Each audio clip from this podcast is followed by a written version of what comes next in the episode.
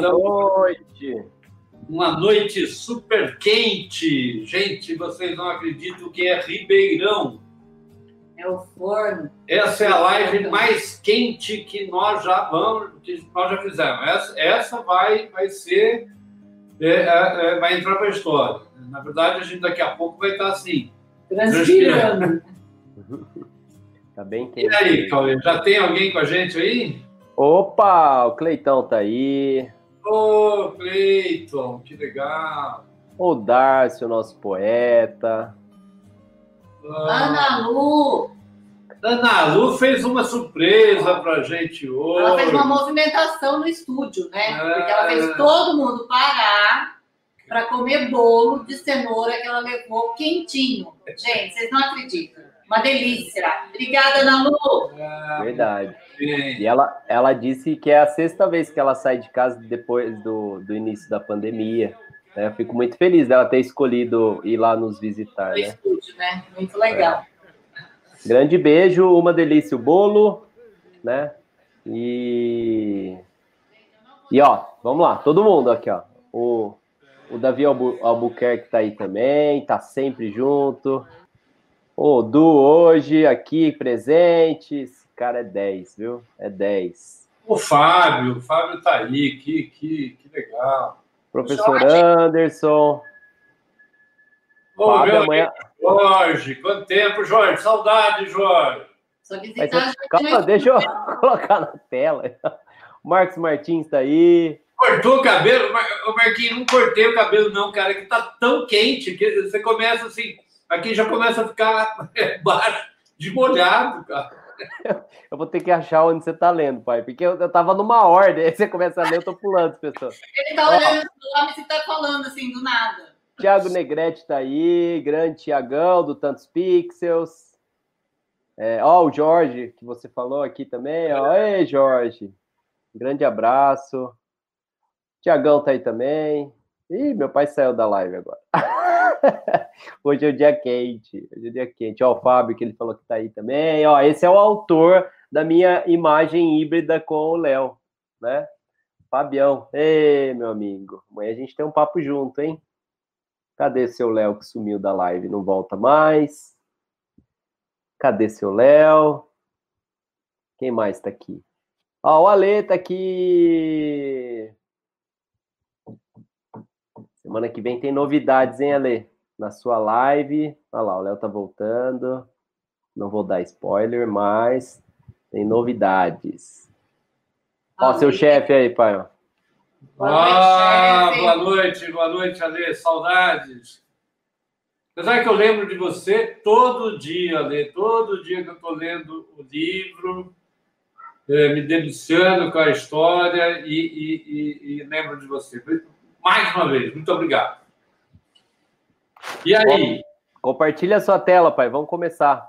vamos começar? Vamos. Ah, eu saí, então minha tela não estava compartilhada. Leonardo, hoje você tá, Hoje eu tá estou. difícil, hein? Pronto aí? Pronto. Então manda para mim. E vamos a mais uma live. Meu Deus.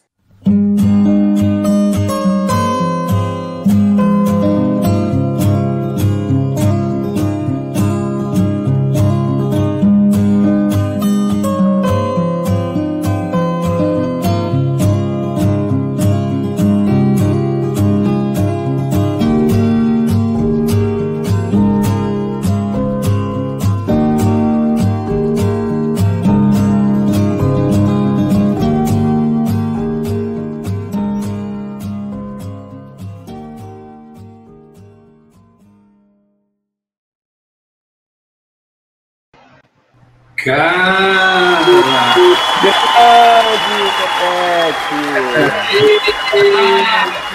Tudo bem? Seja bem-vindo. Boa noite. Que bom. Esse é o cara que todo mundo esperava, que todo mundo tem uma perguntinha para fazer para ele, né, Cauê? Não, vamos sair daqui hoje. Gente, eu não vou deixar de comentar. Olha o fundo É, a produção que cara. ele fez no fundo. Adorei. Olha só, hein? Mas Deu ok, trabalho Cauê. pintar isso aqui à mão, hein? Cauê, vou- pa- passa para mim novamente. Vamos lá, deixa, eu- deixa eu falar sobre esse nosso Copete, Marcelo Copete, esse cara da cor, né? Esse cara que manja de cor e, e- e é o cara que dá risada dos problemas da gente, porque ele acha tudo simples. né? A gente se mata para resolver algumas coisas e ele. Não, eu, lembro uma vez discutindo com você, discutindo, né? Falando com você sobre o, o, o cartão Cisamed, você chegou lá para ele, não, traz aqui, vou medir, vou te tirar do na hora, dois minutos, cara, que legal. Marcelo, você é um cara que está há 21 anos no ramo gráfico, cara. Você, 21 anos falando né, sobre é, o problema da gráfica, sobre calibragem. E você começou na CTF em Curitiba e fez um curso profissionalizante de desenho industrial, né? E aí, de repente, você começou a trabalhar numa empresa de criação de pan- panfletos e conheceu o Photoshop. Cara, conhecer o Photoshop Photoshop geralmente dois. todo mundo. né? Photoshop 2, raiz, ó. Ó, cara, que legal. Meu. E aí, de repente, ainda.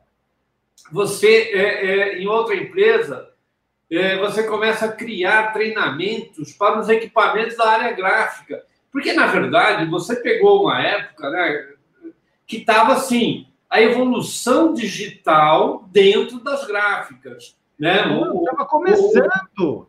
é, eu, eu, Tinha. eu, eu- eu me lembro, assim, cara, as pessoas começaram a falar em gráfica. Eu, eu tinha, eu tinha um, um- um amigo, um colega, né? Ele fazia é, clichê, é, é, é, ele queimava, como é que chamava? Aquelas chapas de metal que você fazia, na verdade, era, era Era chapa. né? E aí, cara, quando ele, ele, ele, eu me lembro dele falando para mim, ah, isso aí não vai pegar. Isso não vai pegar. Olha só, cara, onde que a gente está agora. É. E aí você passou a trabalhar na imprensa oficial do Estado, como supervisor da pré-impressão. Cara, deve ter sido maluco isso, né? Deve ter sido assim, uma, uma, uma, uma tarefa meio árdua. E aí você foi fazer o curso com o Alexandre Kiss e começa a se dedicar de vez à calibração e correção de imagens. Aliás, você comentou comigo e reconhece que o senhor Ismael Garnelli, né, o grande pai do Alexandre Kiss, foi seu grande incentivador. Ele e o Alê te ajudaram né, nessa próxima empreitada sua. Né? Aliás, você passou 10 anos como palestrante do, do Photoshop Conference, né?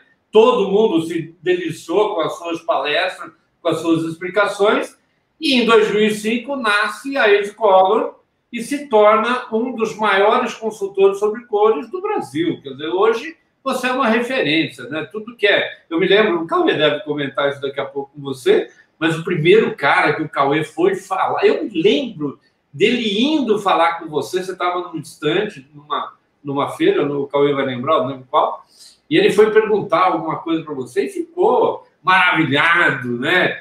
É, cara, só que hoje você come a carajé no café da manhã, cara. Você já tá assim, aquele cara que de manhãzinha pede uma carajé no sossego, já tá tomando a carajé com café. Muito bem. Você é um cara de Curitiba, né? Você nasceu em Curitiba, um curitibano. Mas é engraçado, né? Eu acho que você tem uma grande história com Salvador, né? Você é um soteropolitano. Eu achei muito interessante, eu não sabia disso. Um soteropolitano.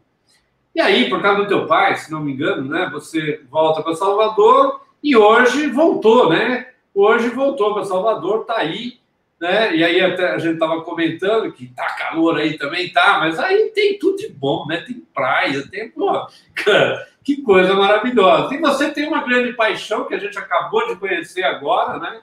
Uma pessoa super Uma graça simpática. super simpática. Nossa, cara, a gente convidou ela para ficar aí, mas ela falou que ela ia dar um banho em você, se ela ficasse, então era melhor não participar. Né? Foi bonzinha comigo.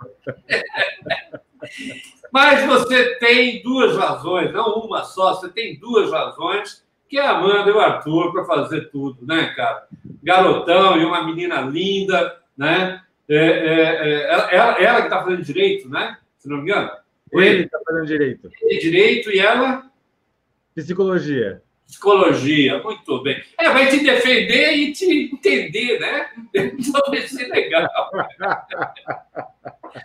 Muito bem, muito bem, cara. Então, vamos fazer o seguinte.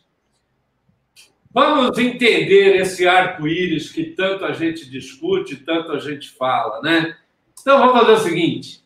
Vamos para o nosso prêmio instantâneo, Cauê.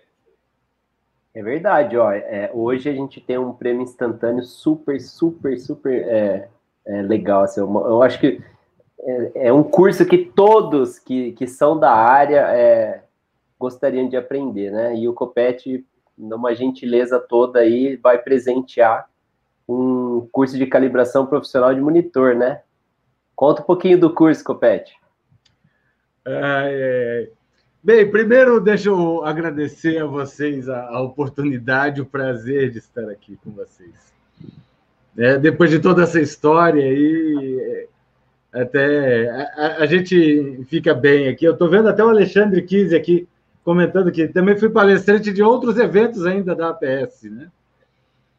O curso de calibração profissional de monitor, ele nasceu de uma necessidade que a gente vê no mercado, do pessoal comprar monitor.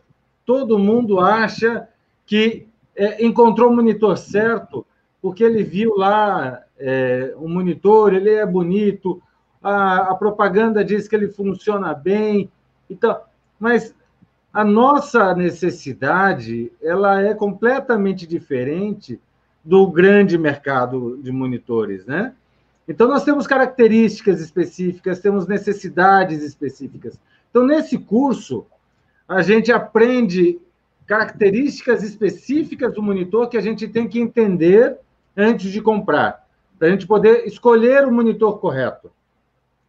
E aí, depois de a gente entender, eu até brinco no curso, a gente faz uma listinha de compras, né? O que, que tem que ter no monitor para você poder comprar esse monitor efetivamente, tá? E aí, a gente passa para a segunda parte, que é calibrar este monitor. Então, a gente, é, a gente sabe que no mercado existe espaço para todo mundo. Espaço significa assim: tem monitor de entrada, monitor mais barato, né? E quando eu falo monitor de entrada, eu não estou falando monitor de 700 reais. Monitor barato não é para o nosso público, né? Infelizmente, a gente começa num valor aí um pouco mais alto. Mas tem monitores de entrada e aí a gente vai evoluindo até realmente os profissionais, as Ferraris do mercado e tudo mais.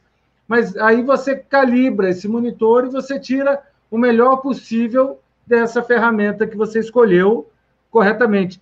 Porque é incrível perceber a quantidade de pessoas que compram o monitor e ficam insatisfeitas com os resultados.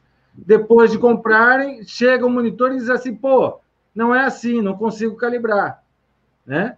E às vezes é a compra errada por 200, 300 reais. E aí o cara quase arranca o cabelo aí, que nem o Cauê ó, tá ficando careca na frente, ó. Eu tô ficando careca atrás, ó. Mas, ó, ô, Cauê, ó, você imagina assim, ele só tá dando, ele só tá falando do curso dele. Imagina no curso. Ele já é. deu um curso. Ele para oferecer o curso, ele deu o curso. Se tiver mais do que isso, meu Deus do céu, cara, eu quero também, eu quero fazer esse curso. E como é que funciona? Ó, a gente vai fazer sorteio expresso, né? Que é o sorteio no fim da, da live, a gente vai sortear através de um, de um sorteador pelo Instagram. Então, o que, que você tem que fazer? Você vai lá no Instagram do Copete, então vou mostrar aqui na tela, ó. Você vai vir no Instagram do Copete digital, ó. Copete Marcelo, clicou. Clicou lá, vocês vão ver o do lado esquerdo aqui, ó, uma miniatura escura, porque como é um vídeo, né, o, a miniatura é, parece preta, mas a hora que você clica, ó, você vai ver é, o vídeo. E aí, primeira coisa, segue o Marcelo Copete. A segunda coisa, clica no coraçãozinho. E a terceira, indique um amigo. Então, super simples. Ó, vou indicar meu amigo Carlos Gazeta, que acabou de ter a segunda filhinha, Laís. Eu Opa! quero. É, tá um pai babão, acabou de, de nascer a Laís.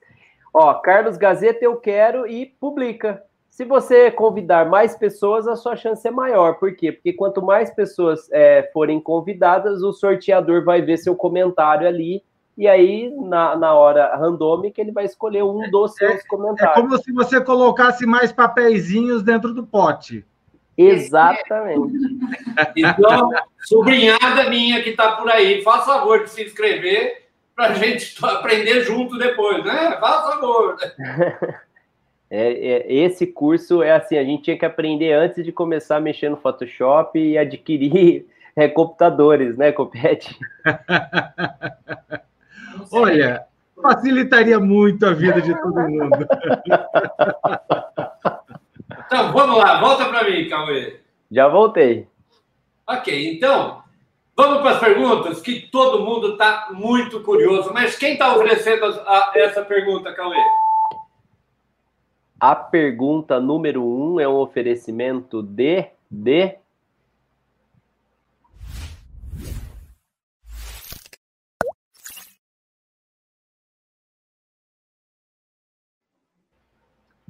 Bem que, já que a gente está falando de monitores, né? Já que a gente vai ter um treinamento do Copete sobre calibração de monitor, nada melhor do que falar da Bank, né? Um dos monitores. Seria melhor fazer o, o, o curso em um monitor Bank. Tá vendo? A certificação do Papa do gerenciamento de cor aqui, ó. Né? Então, a Bank é uma grande parceira nossa que tem monitores de alta performance é, criados e dedicados para a área é, da pré-impressão, para a área da, da, da, da pós-produção fotográfica ou da pós-produção e edição de vídeo, né? E eu fiz um, um, um review do PD3200Q, que ele é, foi preparado para a área de vídeo, né? Ele tem uma, um perfil de cor dedicado à visualização é, é, de vídeo.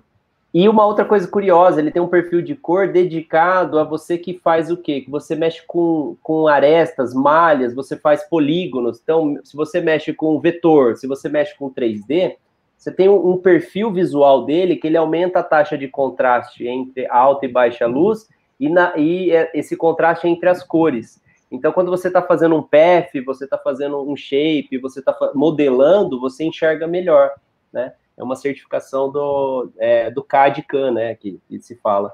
Então, é assim, é, sou parceiro, sou fã, e agradeço a bem que essa primeira pergunta pro Papa do Gerenciamento de Cor, Marcelo Copete.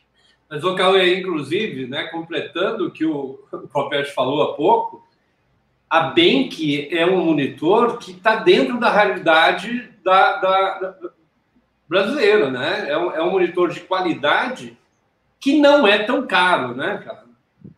É um monitor que está dentro da, da realidade brasileira mesmo.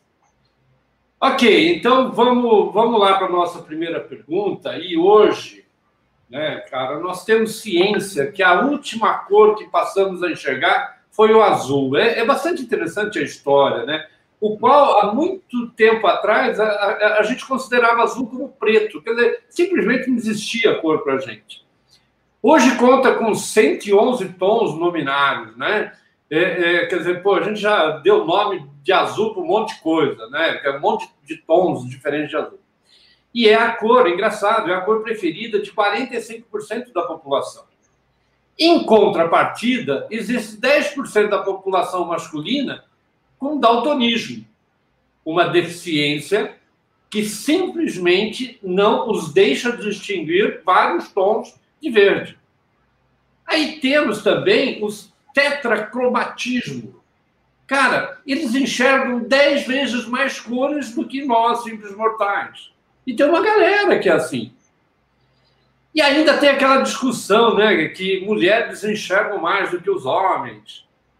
Ó, mas com certeza a gente ainda tem cor para descobrir, ou seja, ainda a gente vai ver mais cor no futuro.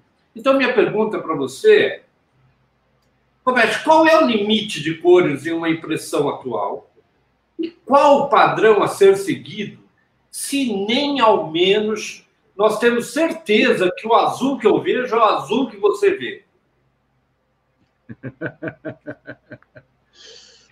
Bem, vamos lá. Uh, vamos tentar dividir aí em partes. Eu adorei a história do azul. Achei muito interessante. Essa parte eu não conhecia. Achei muito legal. Agora, quando a gente fala em limites de cores de uma impressão atual, eu te diria que a gente está na ascendente. Ah, as nossas é, impressoras, elas estão, na verdade, ganhando uma capacidade de impressão cada vez maior. Então, essas impressoras, na verdade, elas vêm trabalhando com duas, três, quatro cores a mais do que o CEMIC. Na verdade, isso faz com que a gente consiga imprimir uma quantidade de cores cada vez maior. Então, é, a tecnologia digital está nos permitindo é, imprimir é, não só muito mais cores, como é, imprimir virtualmente em qualquer coisa. Hoje você imprime cerâmica, você imprime madeira, você imprime vidro, você. As últimas coisas que a gente cita são justamente o papel que a gente começou imprimindo lá atrás, né? Então, é, a gente está levando a impressão a, a mares nunca antes navegados. E a gente está ampliando realmente o número de cores que a gente está conseguindo imprimir. Né? É, agora, com, com, relação ao azul, e se o azul que eu vejo não é o azul que você vê, a gente tem uma questão que eu coloco que é, para mim parece muito clara, que é a questão do controle de qualidade. Porque quando você trabalha de maneira produtiva, eu acho que a gente, no nosso bate-papo hoje, a gente vai falar sobre isso. É, você tem que trabalhar de maneira que você consiga resultados consistentes e mais rápidos. Você não pode ficar fazendo e, re, e tentando novamente, nova tentativa, novo erro, nova tentativa, porque isso é, não é só uma questão de dinheiro, não é só contraproducente, mas também como é uma questão de é, estresse. não é tão melhor quando você chega na tua casa à noite e diz assim, hoje deu tudo certo? Então, quando você coloca dentro de um processo de produção, onde você controla o processo, sim, você é, consegue prever os resultados. Se, se a gente está falando que eu não vejo a mesma cor que você, basta você trocar a lâmpada. Eu troquei a lâmpada aqui de casa, coloquei uma mais amarelada, ó, ganhei até o tonzinho de praia que eu não tenho. Correção de cor online. É... Eu não devia ter contado. É, pô, todo mundo achando que você pega a praia todo dia comendo acarajé de manhã na praia, tomando salsicha. Então depois você não me pergunta a história da cozinha, tá? Mas, pé, eu me lembro que há um tempo atrás, eu, eu isso em Americana, e eu estava. Teve uma época que a gente fotografava muito cartazes né, de músicos, e teve um advogado que ele era músico, e eu fotografei e ele, é, é, ele mandou para fazer um cartaz de banda, né? aqueles cartazes de música. E aí, quando chegou lá na casa dele, ele me telefonou e falou: Ô, Léo, você podia dar uma olhada nesse material que chegou aqui? E quando quando a, a gráfica orçou para mim e falou que era quatro cores, quatro cores quer dizer que cada, cada cartaz sai de uma cor. Até hoje eu, eu, eu, eu, eu lembro disso, eu dou risada, porque foi verdade. Eu, eu fui ver o impresso, tinha assim, um impresso mais amarelado, o outro menos amarelado, um meio azulado. Uma coisa que era, não sei o que. Então, essa coisa de padronização, é, é, é, eu acho que no setor gráfico sempre foi um problema, né? sempre foi um drama. Né? Hoje, nós, depois até a gente vai comentar mais sobre isso, mas assim, tem muita gente que não entende que existe um padrão de cor justamente para ajudar a todo mundo a ir pelo mesmo caminho. Né? Exato. A, a ideia do padrão de cor é você ter uma referência. Então, é, não adianta você é, estar fazendo o seu trabalho pensando em uma tinta americana, como era o padrão SWAP, por exemplo, que é, eu, eu vejo que tem muita gente aqui das antigas do Photoshop, né? E o Photoshop tinha o padrão SWAP de cores como padrão do software. Então, na verdade, o que acontecia era de que você tinha isso já na hora que instalava o software, ele ficava jeito. E era uma tinta que não tinha no mercado brasileiro. A única empresa que usou essa tinta durante algum tempo foi a editora Abril, para imprimir a Veja e algumas outras revistas. Mas fora isso, quer dizer, o azul dela, o cian dela, era mais amagentado. Daí você olhava na tua tela um, um cian limpo. Quer dizer, você não ia acertar nem que quisesse. Então é importante ter o padrão. É importante você definir como você vai trabalhar. Inclusive entender né, qual é a deficiência, porque é, é, na vida de um fotógrafo, o Cauê, o Cauê tem, tem uma, uma, uma coisa que ele fala sempre que, era, que é muito legal, né? Quando a gráfica entregava, entregava o material para o cliente, o cliente falava assim: não, está verde isso. Aí o, o, o, o cara da. O cliente pegava e falava assim, né? A gráfica falava: não, está verde porque foi a agência que mandou. Aí a agência falava assim: não, não, mas isso daí foi o, o diretor de arte que fez. Aí o diretor de arte falava: não, foi o fotógrafo. Aí o fotógrafo, a única coisa que ele tinha que fazer era falar: não, a modelo está verde. Né?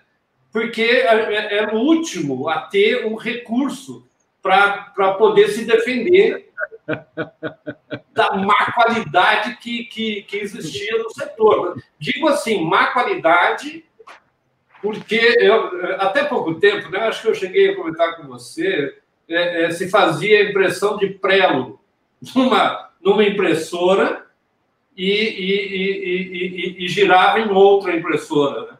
Quer dizer, o, uhum. o, pessoal odiava fazer teste, né? porque era um custo para um, era um custo para a gráfica, né? então ela fazer com que saísse o erro de outras pessoas né? Ela falar que, a, que, a, que o fotógrafo errou era uma comodidade muito grande para a gráfica, porque evitava trabalho. Né? Agora, muitos clientes também não entendiam aquela porcentagem, né? que quando a gráfica dava um orçamento para você, ela falava assim, não, ó, 10, 15% de erro. E o cliente ficava, ele, eu lembro de um cliente, eu não posso falar nem isso aqui, porque é, é, nem o produto, mas o, o, o, cliente olhava o produto dele, olhava o embalar dele e falava assim: não, mas o meu produto não é essa cor. Como se, na verdade, aquela embalagem que rodou um milhão de vezes deveria ser a cor exata do produto dele. Quer dizer, isso foi uma falta de consciência também do, do mercado, não foi? Olha, eu te diria o seguinte: quando a gente fala em impressão e fala em gráfica, eu te diria que é, recentemente eu fiz uma, uma pesquisa e cheguei até a fazer uma live é, falando sobre a história da ISO 12647. A ISO 12647 é a ISO que hoje regra é, tem é, define as regras de boa impressão, né? Então ela define características de tinta, características de papel, uma série de coisas para que justamente a gente possa é, andar no mesmo caminho, em direção ao mesmo padrão e a gente é, facilitar toda a nossa vida. Uh, eu te diria que em 1975 foram lançadas as bases para o cinza neutro. Você estava falando do cartão cinza que o Cauê foi perguntar e tudo mais. a, toda a base teórica do cinza neutro, da mistura das três cores, ela nasceu na década de 70, lá por 1975. Então, na verdade, a indústria de impressão ela veio num crescente, e se hoje você for olhar historicamente, a gráfica hoje é a que tem ah, definido o melhor padrão de, de cores. O melhor padrão, no que eu digo, assim, é mais consistente. Por quê? Porque já estamos na terceira versão da ISO, até estava participando semana passada da, da tradução da ISO para o português.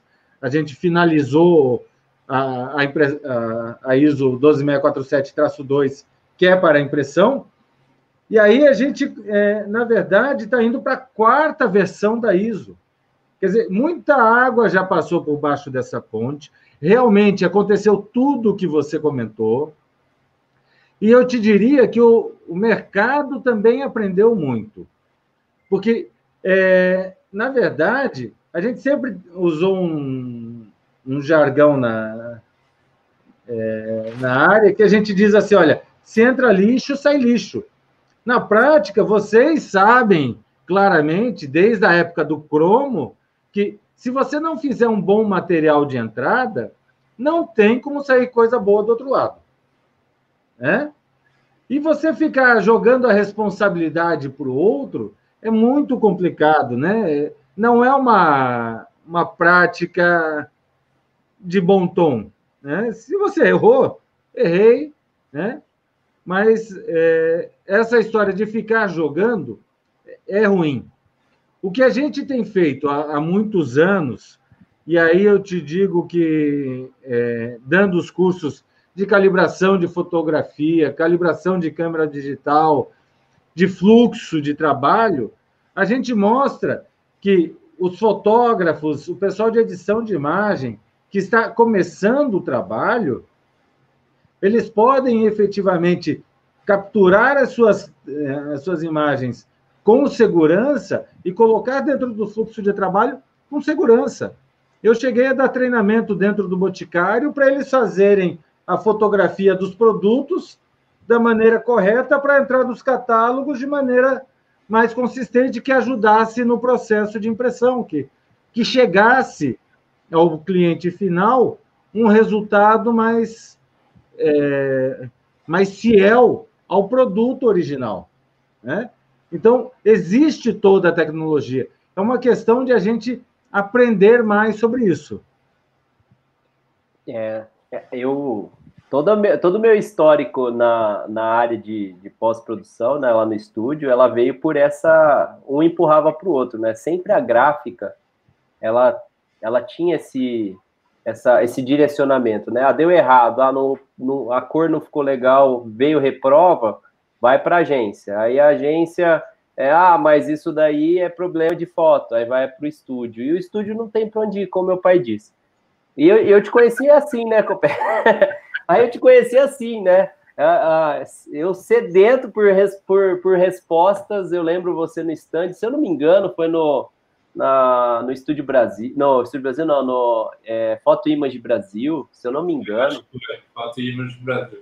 É, e e, e as, as questões, né, que são extremamente complexas para quem não entende, né? É, perfil de cor, onde embutir, o que, que é converter, o que, que é assinar, né? Como prever. E aí você começa assim, tá bom, é, mas é, eu acabei de tirar a foto, é, por que, que eu tenho que ter perfil? né? Ah, você tem que pegar com a gráfica. Ah, aí você liga na gráfica, ninguém, ninguém sabe o que é esse lance de perfil. Aí você como é que eu vou, como é que eu vou ver um perfil que ninguém sabe qual é, né? Aí você fala, caramba, aí, pô, altas dicas do Copete, aí chega a conclusões, né? Você tem que ter um monitor calibrado, você tem que ter um impressor de prova, porque você vai fazer prova na gráfica, a, a, a gráfica também, com que certeza você tem se essa impressora está calibrada, né? E aí meu pai falou uma coisa que era a maior verdade. É, é, provas caríssimas, né? Cromalin, é, Prelo, Guardian, eram provas que a gente fazia. E essas provas, é, para o cliente é, aprovar com a cor da impressão. E aí imprimir não tinha nada a ver com aquilo. Né? E, e você lembra que o Prelo era falado em prosa e verso porque era uma é, simulação da impressão. Só que daí chegava o cara lá do Prelo, opa, faltou magenta na cara do fulano. Vai lá e passa de novo magenta. Aí quero ver a máquina de impressão na hora que vai fazer o trabalho de verdade, passar duas vezes magenta. É, sem levar em consideração papel também, né? Que o é, papel. É, duas, duas vezes magenta fica o Marcelo hoje aqui na live. Ai, meu Deus do céu. Mas, ó, é, é, é, uma, é uma área super complexa de tirar o chapéu, né? Porque eu imagino é, essa, esse alinhamento que você tem que fazer entre as áreas dentro de uma área gráfica, né? E quando você presta serviço para os estúdios e para os laboratórios, você é, é, é, a gente tem um grande parceiro que você veio aqui é, prestar serviço, que é o Foto 15, né? Aqui em São José do Rio Preto, aqui em Ribeirão Preto. E eles perceberam, assim, como é um, um laboratório fotográfico profissional, eles perceberam a diferença assim da água para o vinho depois que você veio é, e, e, fez toda a calibragem, toda a, a, a validação. Tinham, né? Na época, três mini labs, todos os três imprimindo de maneiras diferentes, a gente conseguiu deixar tudo igual. Eu te mandei uma foto desse trabalho, acho que você vai passar aí mais tarde. Até a caneca de sublimação deles a gente colocou dentro do processo. Olha. Então é, é isso. Que a Ana Lu, Ana Lu aqui, é, que, que está nos assistindo, ela, ela, ela, ela produz produtos com sublimação. E eu tenho certeza que ela está sedenta para adquirir dicas sobre isso, porque é, é, ainda mais sublimação, né, cara? Que é um, aquilo que você vê no papel, a hora que vai para. Que cor que é aquela lá? Da hora que, que, que faz o, a, a que transferência muda completamente daquilo que vem, né? Deve ser difícil é, acertar isso aí também. Né? Então vamos fazer o seguinte, Cauê, vamos, vamos, vamos para a segunda pergunta? Volta aqui para mim. Não, vocês me disseram que só tinha uma pergunta. ah, o que, que é isso? Mas, ó, é que, na verdade, uma pergunta é uma sequência da outra. E essa nossa é. próxima pergunta é um oferecimento. Opa, tem café coando aí, Cauê? Opa! Quem está aqui presente é o Fernando Mori, né? Um dos finalistas do. Como é o nome daquele prêmio da Rede Globo? Ele é um dos finalistas com a Rebeca. Esse cara é, é, esqueci o nome agora do. Profissionais ah, do ano, não é? Profissionais do. É, eu não me lembro agora. Mas, Fernando, um grande abraço, cara. Um grande abraço. Saudades de você. Esse é um artista, esse é um artista. Ó, o Eduardo Ferreira está aqui assistindo também. O Rui chegou a tempo. Oh, Rui. A Bianca tá aí, direto de Americana. Minha sobrinha. A rainha da Adobe da CR, a Érica, a, a, nossa entrevistada da live passada. Então, ah, assistam a live da. Que show! A dica final foi de HDR, foi muito legal. Adoro HDR. É, e ela deu uma dica super bacana, o que é possível hoje fazendo o Lightroom, né, o HDR e a panorâmica ao mesmo tempo. Né? O, o Fábio falando aqui que tem muitas questões é, é, com cor, né? Problemas com questão de cor, né?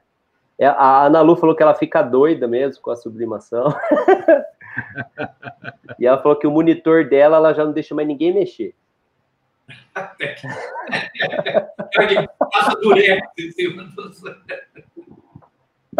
Ah, e o Cleitão aqui caiu no conto do vigário, sei lá, acho que alguém falou alguma coisa aqui do. Ah, do, do monitor deve ser, deixa eu ver.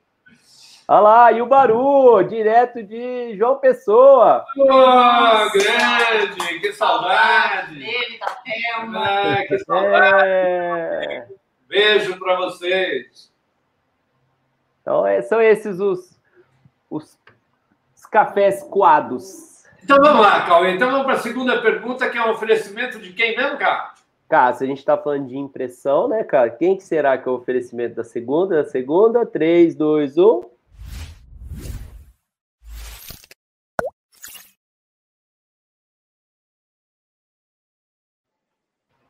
A revista Fotografe Melhor, né? A nossa parceira da área da imagem impressa, né? A revista ela é, é por assinatura física e online, né? Então, na nossa área fotográfica é a, a revista que nós temos todo carinho, né, pai?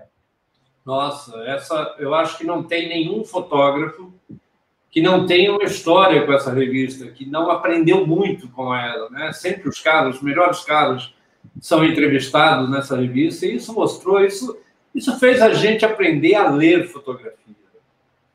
É verdade, é verdade. E a minha internet está meio lentinha nesse momento, né? E eu ia mostrar é, o prêmio Fotográfico 2021, mas passou aqui, mas está rolando, né? Então, entrem no site e participem, é, consumam informação na área de imagem, né, na área fotográfica. É ela que oferece a segunda pergunta para o Copete. Então vamos lá, Copete, porque eu estou muito curioso para a segunda pergunta.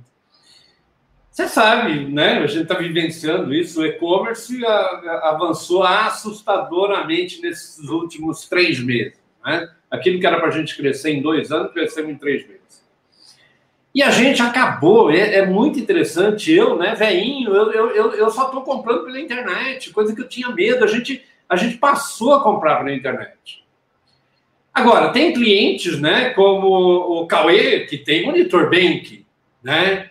Agora, ainda tem aqueles clientes, como eu, mais ou menos, né, que, que tem aqueles monitores meio parecidos com os antigos de fósforos verde, né? Então, nós aprendemos que comprar algo não pode corresponder realmente com o que nós vemos no, no celular ou nos computadores. Arriscamos e engolimos pequenas variações com muita naturalidade. É lógico que eu, eu vejo um pacote de leite levemente amarelado ou azulado, eu sei que não significa que eu vou ter um produto leite azulado ou amarelado. Então, minha pergunta é: se aceitamos isso no e-commerce, não é provável que também não tenhamos mais tanta exigência nos impressos quanto a cor ser fiel aos produtos? Ah, veja, o e-commerce, na verdade, é, ele tem ganhado realmente muita força, como você explicou bem, faz, faz parte do nosso momento, quando você diz em dois anos, o que eu tenho dito normalmente é que essa pandemia, na verdade, é, deveria ser chamada de máquina do tempo. Nós avançamos cinco anos no futuro, porque tudo aquilo que estava na nossa lista de aprender a fazer lives, de fazer reunião online, né? de é, evitar tanto, tanto trânsito em São Paulo para visitar um cliente, tudo isso estava na nossa lista para a gente aprender. Só que caiu no nosso colo e a gente teve que, de uma hora para outra, se virar. Então, é, realmente, é, mudamos tudo. Agora, na prática, o que a gente vê é que o consumidor ele está cada vez mais exigente na hora da compra. O que é engraçado, porque a pergunta fala efetivamente sobre os impressos. E quando a gente fala em impressos, em termos de produtos, a gente está falando normalmente de embalagem. E todo o histórico na impressão mostra que o cliente está cada vez mais exigente. E, ele, e, e uma característica interessante que nos leva a, a, perceber isso, e até a, a ajudar nesse processo de implantação de controle de qualidade sobre cores e tudo mais, é que as tiragens estão cada vez menores, Léo. Aí o que, que acontece na prática? Né? Esse, essa embalagem de leite que você falou, antes a, a empresa fabricante pedia lá 10 milhões de caixas de leite. Daí corria a gráfica, né? imprimia 10 milhões, chegava lá na, na empresa e ficava essa, esse estoque todo lá parado até ser quase todo consumido. Hoje em dia, essa mesma empresa pede a cada milhão, por exemplo. Ela reduziu muito o pedido dela. Só que ela começa a exigir que o lote anterior seja igual ao próximo. Ou, claro, com uma variação aceitável, né? E aí, o que, que acontece na prática? É, o maior, a maior preocupação dos fabricantes é de que a hora que você vai ter o lote antigo na prateleira e o lote novo, eles vão ser comparados diretamente. E aí o impressor, ou, desculpa, e aí o consumidor, mesmo que não conscientemente, olha para aquilo e diz assim: espera aí, tem alguma coisa errada, né? Você afeta a credibilidade do produto na cabeça do consumidor. Então, na verdade, é, é bastante importante que a gente é, tenha essa qualidade e os consumidores, sim, estão exigindo cada vez mais. Agora, também existe uma outra tendência no mercado, que é justamente de a gente fazer é, o menor custo. A gente está numa sociedade em que é, a renda é, média está caindo muito. E quando a renda média começa a cair, você começa a, a ser menos exigente porque você quer menor custo. Então, a, a briga excessiva pelo menor custo sempre te leva a problemas maiores. E a gente sabe disso em todas as áreas. Né? Então, não adianta a gente falar de monitor, daí o cara vai dizer lá, não, eu comprei um monitor lá, mas ele não é um que. Não, peraí tem uma diferença de qualidade, tem uma diferença de produto, né? Agora, não dá para você querer, falando em comer bem, me lembrei agora do Ismael, que você estava dizendo na abertura. Uma vez a gente comendo uma paella que ele preparou na praia, ele chegou e disse assim: é, eu, eu perguntei para ele assim, vai ficar bom isso? Ele disse: não tem como não ficar bom. É só produto bom. Agora, se você economiza no arroz da paella, se você economiza no camarão, se você economiza... vai sair bom? Não vai. Né?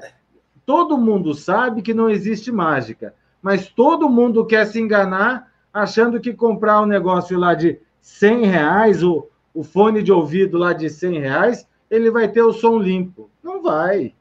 Né? Então, é, na prática, a gente experimenta no mercado uma tendência sempre do menor custo. E falando disso, eu puxaria ainda é, o exemplo da fotografia, que vocês vivenciam já há alguns anos. Eu, eu passei por isso também, porque é, com todo mundo hoje com câmera na mão, e todo mundo tem um celular hoje na mão, né? todo mundo acha que é fotógrafo né? E daí o cara acha que é fotógrafo, acha que tirou uma foto boa, né? E ele acha que aquilo vai ser bom, né? Então são, são expectativas diferentes, né? Então depende muito é, de que tipo de público você vai atingir. Se a gente está falando em impressão e aí é um cliente que não se preocupa com cor, pode ter certeza, esse é o cliente, esse é o fornecedor. Primeiro, eu ouvi isso numa live, numa live eu achei ótimo assim. Aquele fornecedor que vive contando os centavos, que fica arrumando a máquina com arame e tudo mais, esse cara nunca vai ser grande, né? E uma outra coisa é, se o, se o seu cliente está brigando né, pelo menor preço, meu amigo, a sua margem de lucro, então, ó, tá muito pequena. Você vai ralar demais para poder fazer algum dinheiro e não ficar no vermelho. Perfeito, perfeito. Concordo plenamente. Cauê, só deixa eu citar uma coisa, é, é, porque quando eu falo nos impressos, mas tem um outro lado que, é, é na verdade, o e-commerce, né, ele, ele, ele reduziu num primeiro pensamento, ele reduziu as lojas, né? Você não tem um espaço físico, loja, você não tem tanto balconista, você não tem. Mas um dos grandes gastos do e-commerce hoje é devolução por não bater a cor. Então, é, é, é, eu acho que, ao mesmo tempo que a gente está se acostumando com algumas coisas baratas, como você falou, que não tem preocupação com cor, quando eu vou comprar uma coisa de qualidade, eu quero que chegue exatamente aquela que eu vi. E aí passa a ser o grande problema de quem joga na rede uma imagem que não tenha uma cor fiel, né? Sem dúvida nenhuma, porque na, na prática, é, se a gente for falar em psicologia da cor, em marketing, cor é uma das grandes responsáveis pela tomada de decisão na compra do produto. Né?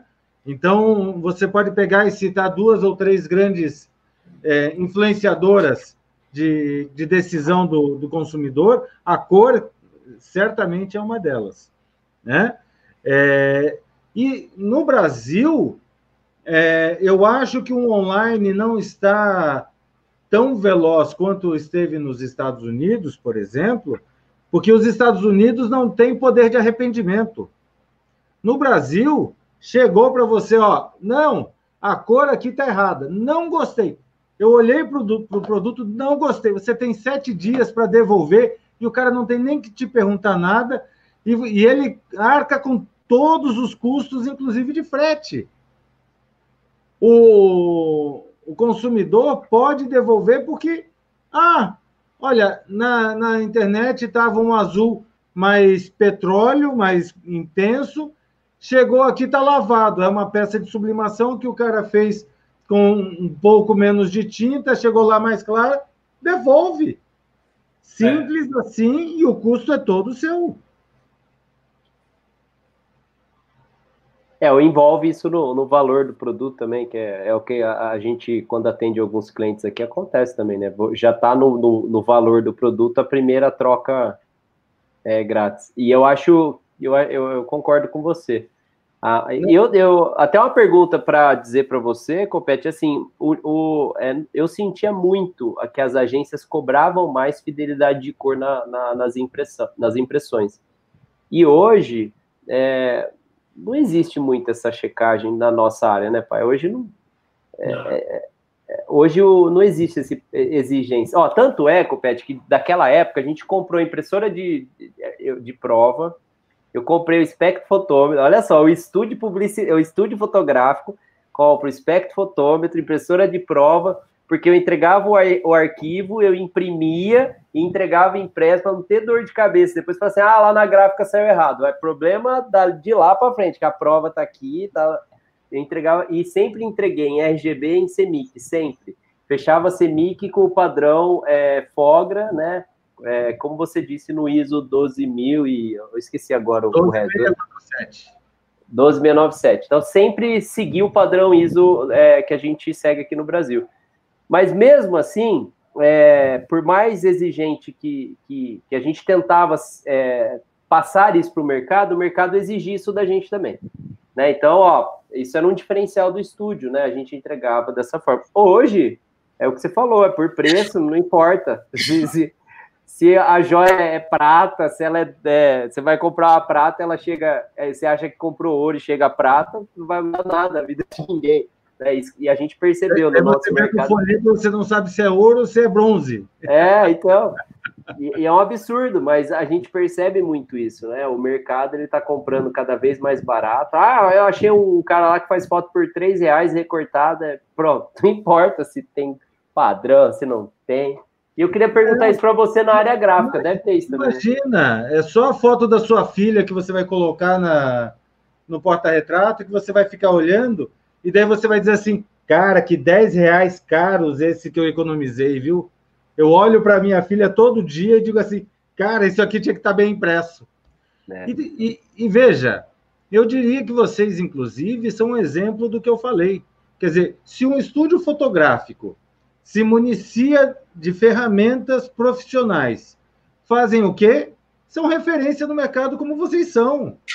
Se você quer ser apenas mais um, pega, vai lá, pega uma câmera regular, né? Vai lá, tira sua foto, entrega e fica discutindo na agência né, para pegar um pedidinho ou outro, enquanto vocês pegam produtos melhores, clientes que exigem qualidade, quer dizer, onde tem margem de lucro maior, vocês investem mais? Sim, mas também ganham mais, trabalham menos. Né? Perfeito. Quer dizer, é, é uma escolha de mercado, é uma escolha de é, nicho de mercado que você vai atender. Né? E aí, é, não, não tem milagre, não tem almoço grátis. Você acha que você vai pagar barato no seu é, no seu produto? A hora que chega o catálogo para você, eu estou falando agora com uma empresa, por exemplo, que fabrica móveis. Eles precisam fazer um fluxo digital. Para quê? Para que a gerente em São Paulo possa ver a mesma cor do que a, a empresa que faz a, a produção lá dos móveis com as mesmas cores. Porque eles têm problemas internos. É, é aquela história do, do azul. Ah, eu não vejo o mesmo azul. Mas se eu não vejo o mesmo azul dentro de uma fábrica de móveis, por exemplo, isso me gera problemas de produção.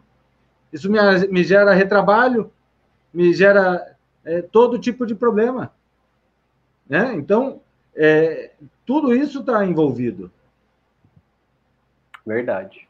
Nós tivemos, né, obviamente que agora a gente está dando muito curso, muita consultoria para o pessoal que está migrando para o e-commerce e tendo que fotografar na própria indústria. E, e, e, e, quando eu mostro, quando eu mostro a forma de fotografar num padrão, ou seja, eu chego para ele e falo assim, é, é, é, fotografe com color check, os caras ficam de boca aberta. Por quê? Porque já valeu eles, o curso. É, na verdade, era só falar aquilo para eles que já era suficiente. Porque eles têm tempo, né? Cara, os caras é, economizam é, é, é, horas de, de, de, trabalho quando eles, quando eles fazem assim, uma, um perfil pequenininho ali, de, de, de bobinho, né, cara? Mas sabe o que é mais engraçado? É que quando o pessoal fala, é, é, nessa pandemia, desde, na verdade, desde o final do ano passado, eu tenho mudado um pouco o discurso sobre gerenciamento de cores. Eu tenho falado em gerenciamento de cores como uma ferramenta de gestão. Né? Por que uma ferramenta de gestão? Porque o gerenciamento de cores vai te ajudar a ter melhores resultados é, de, de produção e mais produtividade, que você vai errar muito menos. É simples assim. Aquela imagem que você ia passar 15, 20 minutos acertando a cor, ela chega pronta para você. Só que daí você tem 30, você tem 50 produtos para colocar num catálogo. 15 minutos, mais 15 minutos, mais 15 vezes 50. Cara, você passou um dia inteiro, dois dias a mais, tratando foto que você não precisa. Basta você saber calibrar a câmera e você fazer esse processo. Né? Então, é ferramenta, é, é aquilo que o Cauê falou. Você investe na ferramenta correta. E aí, quando você percebe assim, cara, quanto é que custa um color checker? Ah, custa 5 mil reais. Né? É claro que não é esse valor, mas é bem menos. Mas custa 5 mil reais. Você vai fazer um catálogo, vai te economizar 100 horas homem. Quanto é que custa a tua hora homem? Né? Ah, custa 200. Cara, é 20 mil reais. Quer dizer, na conta direta básica, ele se paga com o pé nas costas e você ainda fica discutindo se você quer chegar em casa estressado porque teve muita foto para é, tratar, ou se você estava fazendo o que gosta, que é tirar fotos de produtos novos, de fazer uma pesquisa sobre um outro trabalho, de prospectar novos clientes. Sabe? É, quando a gente fala assim, parece que, puxa vida, por que, que eu não fiz isso antes? Né? Por que, que não me disseram isso antes? O Cauê, quanto né, que a gente não falou essa frase, quanto, por que, que eu não fiz isso antes? Mas eu me lembro assim, de diversas fotografias é, que, é, é, na época do Chrome, inclusive, eu ficava ali horas iluminando para dar um tonzinho avermelhado em tal lugar. Aí chegava o Cauê, ele lavava tudo e falava, não, não, meu pai errou, meu pai, isso aí tá, tá vermelho demais, deixa eu deixar branco. Não tinha referência, né? não tinha Cara, como que o Cauê ia saber se aquela, naquele momento eu, eu queria o vermelho, eu queria. Então, mas o fotógrafo ele, ele tem uma dificuldade de pensar nisso, né, cara? Ele, ele acha que o, quem vai tratar a imagem tem que ser mágico, né? Que... É, e eu acho que tem essa parte de gerenciamento que ela surge nas dores, né? Não é uma. A gente estava falando bem no começo do nosso bate-papo, né? Não é uma coisa que a gente aprende antes de adquirir equipamento. Né? Podia vir no manual da. Adobe tinha isso quando você comprava o Photoshop, né? Você tinha o, o Adobe Gama, que ele, ele era uma forma de dizer assim: ó, você tem que arranjar um jeito de ver aquilo que você vai tratar. Mas você imagina o fotógrafo, ele adquire a máquina, devia ter essa informação no manual. Ó, o perfil da câmera, você precisa ter um color checker, né? Você tem que pensar nisso, né? E aí você sente isso na, na dor depois, né? Aí você faz um trabalho e... Posso discordar? Pode, lógico, é minha opinião só, lógico. Isso é um pouco cultural. A gente estava falando em impressão, vamos usar a área gráfica como exemplo. Você vai lá e compra uma máquina de produção, né? de 10 milhões de reais. Aí você não compra um espectrofotômetro que custa 100 mil reais. Quer dizer, uma fração do valor da máquina. O que, que vai fazer esse, esse equipamento de fração de valor? Vai dar a produtividade que você queria, vai chegar nas cores que o vendedor te disse, vai fazer a máquina rodar na velocidade que o vendedor te prometeu que a máquina ia rodar. Mas aí o cara chega para você e diz assim: 100 mil reais é muito caro. Então, o problema do brasileiro é que ele quer comprar sempre não o pacote que precisa, mas ele compra uma parte e vai ver se funciona. Aí ele não percebe que a tentativa e erro dele, o tempo gasto, o material gasto, foi muito mais caro do que se ele tivesse comprado o pacote inteiro. É. Não, é, eu concordo, eu, eu, eu, acho que é cultural, mas é isso que eu tô falando. No, no cultural, é, a, é, principalmente a fotografia, é, é, é que você tá falando, tá falando a parte gráfica, mas assim, se você for num balcão de, uma, de, um, de alguém que vende máquina fotográfica, ele não vai chegar assim, ó, eu tô, tô te vendendo a máquina, mas ó, você tem que levar junto o color checker. Ele nem sabe que existe um color checker. Né? Então, assim, eu concordo que é cultural. Eu acho que é, é como abrir empresa. o brasileiro tem isso. Ele abre empresa, ele nunca fez um plano de negócio para abrir empresa. Ele não pesquisou concorrência. Ele não fez nada disso e abriu empresa por, por instinto. Assim, ó, vai dar certo. É, e comprar equipamento. Como, como comprar uma impressora aí, gastar é, 5 milhões vai dar certo. aí, ah, mas já que nós estamos falando de fotógrafo, Cauê, vamos para a terceira pergunta, cara. Vamos. Ó, mas ó, eu. É, tá ah, café coando aí, não? Só para constar, é, a gente tava... Passa para mim. E, e só para constar, né, é. a gente estava meio perdido aqui do conto do vigário, do que o Cleiton falou. Foi justamente, ó, falaram para o Copete que ele ia ter só uma pergunta. Mal sabe ele. Agora não sei mais quantas perguntas vão ser ah, aqui. Ah, foi isso, entendi. Ih, Copete, não tem fim, não. Salário então, lá, vamos lá. Tem café quando aí, café? Tem.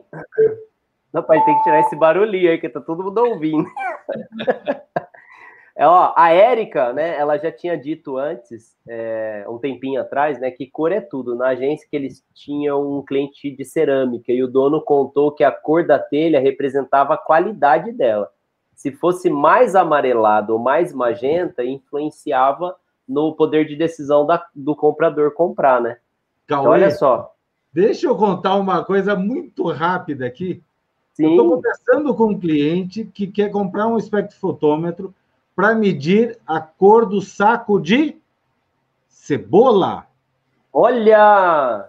Porque o comprador do saco de cebola, se não chegar no vermelho lá, correto, ele reclama. É. Olha, tá vendo? Não tem mais é. É, olha que legal. Aí tem que mandar um abraço para o Wellington Barbosa, direto de Natal. Ele está super curioso aqui, que ele até falou assim: tem dica de calibração é, para câmera fotográfica. Ele é um grande fotógrafo na área social, né? É, o maior estúdio lá de Natal é dele. E, e, ele, ele perguntou assim aqui depois embaixo: a calibração da câmera que vocês estão citando é usar o color checker? Esse é o cara, hein? Esse, esse é o cara. Um abraço, Wellington. Saudades. você sabe que o Wellington Barbosa, eu descobri que a Canon, a Nikon, deu o WB por causa dele. O Wellington Barbosa. E ele, por isso ele está preocupado com cor, né, Cauê?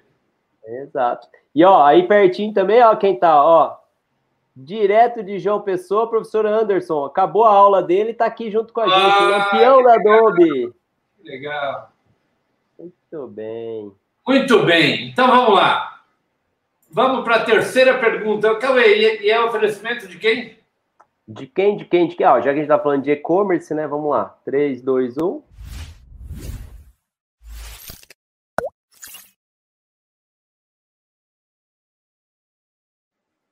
Um oferecimento da Caderode, né? A nossa grande parceira. Não vou dar spoiler, o Loreto falou para eu não contar, mas eu fiquei impressionado com o que vai acontecer daqui para frente de algumas coisas. Né? E uma das novidades é que a Caderode né, tem a, a, a loja online, então se a gente está falando de e-commerce, são equipamentos bons, testados, a gente tem e, e, é muito fã. Tanto é que eu tô já com essa novidade aí do Loreto, eu tô, já me interessei por isso também. Todo o site é dividido em 10 vezes sem juros e a gente tem uma grande é, novidade. Eu já falei na, na semana passada, mas para vocês que assistem, olha só que legal, olha só, Cadeirode 15% off. Se vocês quiserem comprar, ouvir, tava, tava comprando uma lá esses dias. Ai, tá, tá vendo mesmo. 15% de desconto, turma. Além de dividir em 10 vezes essas cadeiras de alta performance também, é, cadeiras para escritório, para gente que vive sentado ali na frente do computador. É incrível mesmo. Ela é, nos conforta. Olha lá, ó, ó, o Copete já ficou animado ali, ó. Cupom de desconto do Luz com Café. Simples, é só digitar Luz com Café 15, que automaticamente, na hora que você vai fechar a compra no carrinho, você já tem 15% de desconto. Ó, Cadeirode aí, mais uma vez, presente, é, apoiando os profissionais que são dedicados à área de fotografia e pós-produção. Obrigado aí, Cadeirode. E deixa eu te contar uma coisa, Cauê, uma curiosidade. É, é, é nós estamos com uma aluna que eu estou dando consultoria lá no estúdio, e ela é gestante, ela está no, no, no, oitavo mês, indo para o nono. E, cara, a única cadeira que ela conseguiu sentar e ficar confortável no estúdio para assistir o, o, o, a consultoria foi na Cadeirões, né, cara? E ela amou, adorou, porque ela é extremamente confortável, realmente. Ah, eu preciso. Peraí, eu quero aproveitar aqui, ó. Tá rolando, tá rolando simultaneamente é, sorteio na, no, no stories do professor Anderson, no stories não, no, no Instagram do professor Anderson, tá, vai rolar um sorteio de uma cadeira cadeirode, e tá rolando também lá no, no, no, perfil do Caio Vinícius também do Instagram, o sorteio de uma cadeira cadeirode. Então, participem, tá rolando sorteio. Eu não sei que dia vai ser o sorteio, você sabe, Cleiton? Dá um sinal aí pra galera não deixar de participar, corre lá, participa do sorteio. E assim, aproveitem, aproveitem. Cadeirote aí, ó. Muito bem, então vamos para a terceira pergunta. Ô, Pet, olha. O pessoal fala muito que eu dou bronca em fotógrafo. Não é isso. Essa mania né, que a gente tem de, de dar aula. Né? O fotógrafo, né? É, é, o fotógrafo, aquele cara que, que estudou, que fez curso, que, que já trabalha há algum tempo, é, não tem tanto esse problema. Mas essa nova geração de fotógrafos que passaram a fazer fotografia do seu produto, né? Então, aquele monte de industrial que de repente começou a fotografar e virou fotógrafo. E é muito engraçado que essa nova geração de fotógrafos, eles preferem fazer fotografias com luz natural né, sem levar em conta que a luz do sol provoca uma variação enorme de intensidade e de cor na atmosfera. Quer dizer, você fotografar a luz do sol, você está indo, você pode conseguir desde uma luz laranja até um azul pronunciado. E eles desprezam demais por não saber usar, óbvio, né? os flashes. E por que, que os flashes são queridos? Porque são extremamente fortes, né? são constantes de uma temperatura de cor de 5.500 Kelvin. Ou seja, é uma luz branca. E, e na maioria, o, o pessoal acaba deixando de lado. Mas a minha pergunta é: você acredita que existe uma relutância no mercado publicitário em aprender a usar o correto? Ou, a, ou é uma tentativa de economizar é tão grande que é prioritária até em relação à qualidade? Ah, Léo, você fala em dar bronca no fotógrafo, você fala desse jeito. Na, na verdade, o que eu vejo é que não é o fotógrafo. Se fosse só o fotógrafo, acho que a gente dava um jeito. Mas me parece ser uma questão da, da sociedade atual em que a gente está vivendo uma, uma dicotomia. Porque, na prática, o que a gente vê na sociedade é cada vez mais a nova geração tendo muito mais informação do que qualquer um teve na história da humanidade Sim. disponível, só que com o menor interesse também da história da humanidade em efetivamente ler e entender essa informação. Então parece que como tem informação demais, ninguém as pessoas acham que se eu parar para ler esse manual, se eu parar para entender isso aqui e gastar dois dias, meu Deus do céu, o mundo vai acabar, né? Então me parece uma questão muito mais é, de sociedade atual, né? Da humanidade. Aí, aí eu não não, separa, não separaria por culturas ou por países. Eu acho que isso é uma característica do nosso tempo. E como diria minha mãe, tudo é ciclo né, na vida. Então, a gente está indo para um, um exagero nessa sociedade onde a gente tem esse pico. Eu acredito que a gente, no futuro, vá, é, é, vai, mudar isso de alguma forma. Então, na verdade, o que eu vejo é as pessoas estão cada vez mais preguiçosas de aprender. Então, poucas pessoas querem realmente é, estudar alguma coisa a fundo e, e, entender claramente aquilo. Então, quando a gente começa a, a definir é, conceitos teóricos, a gente entender claramente, né, é, tudo facilita na sua vida.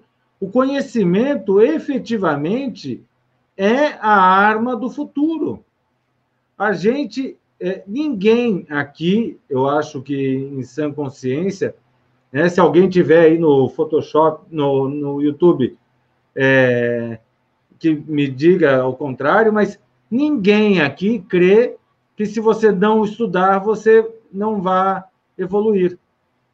Se você não estudar, você vai ser mediano, você vai ser parte da massa. A partir do momento em que você adquirir o conhecimento, você vai elevar, é, vai subir sim.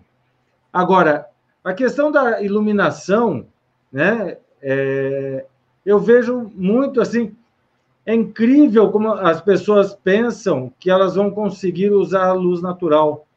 Veja, de longe, né, me compararia ao conhecimento de vocês como fotógrafos.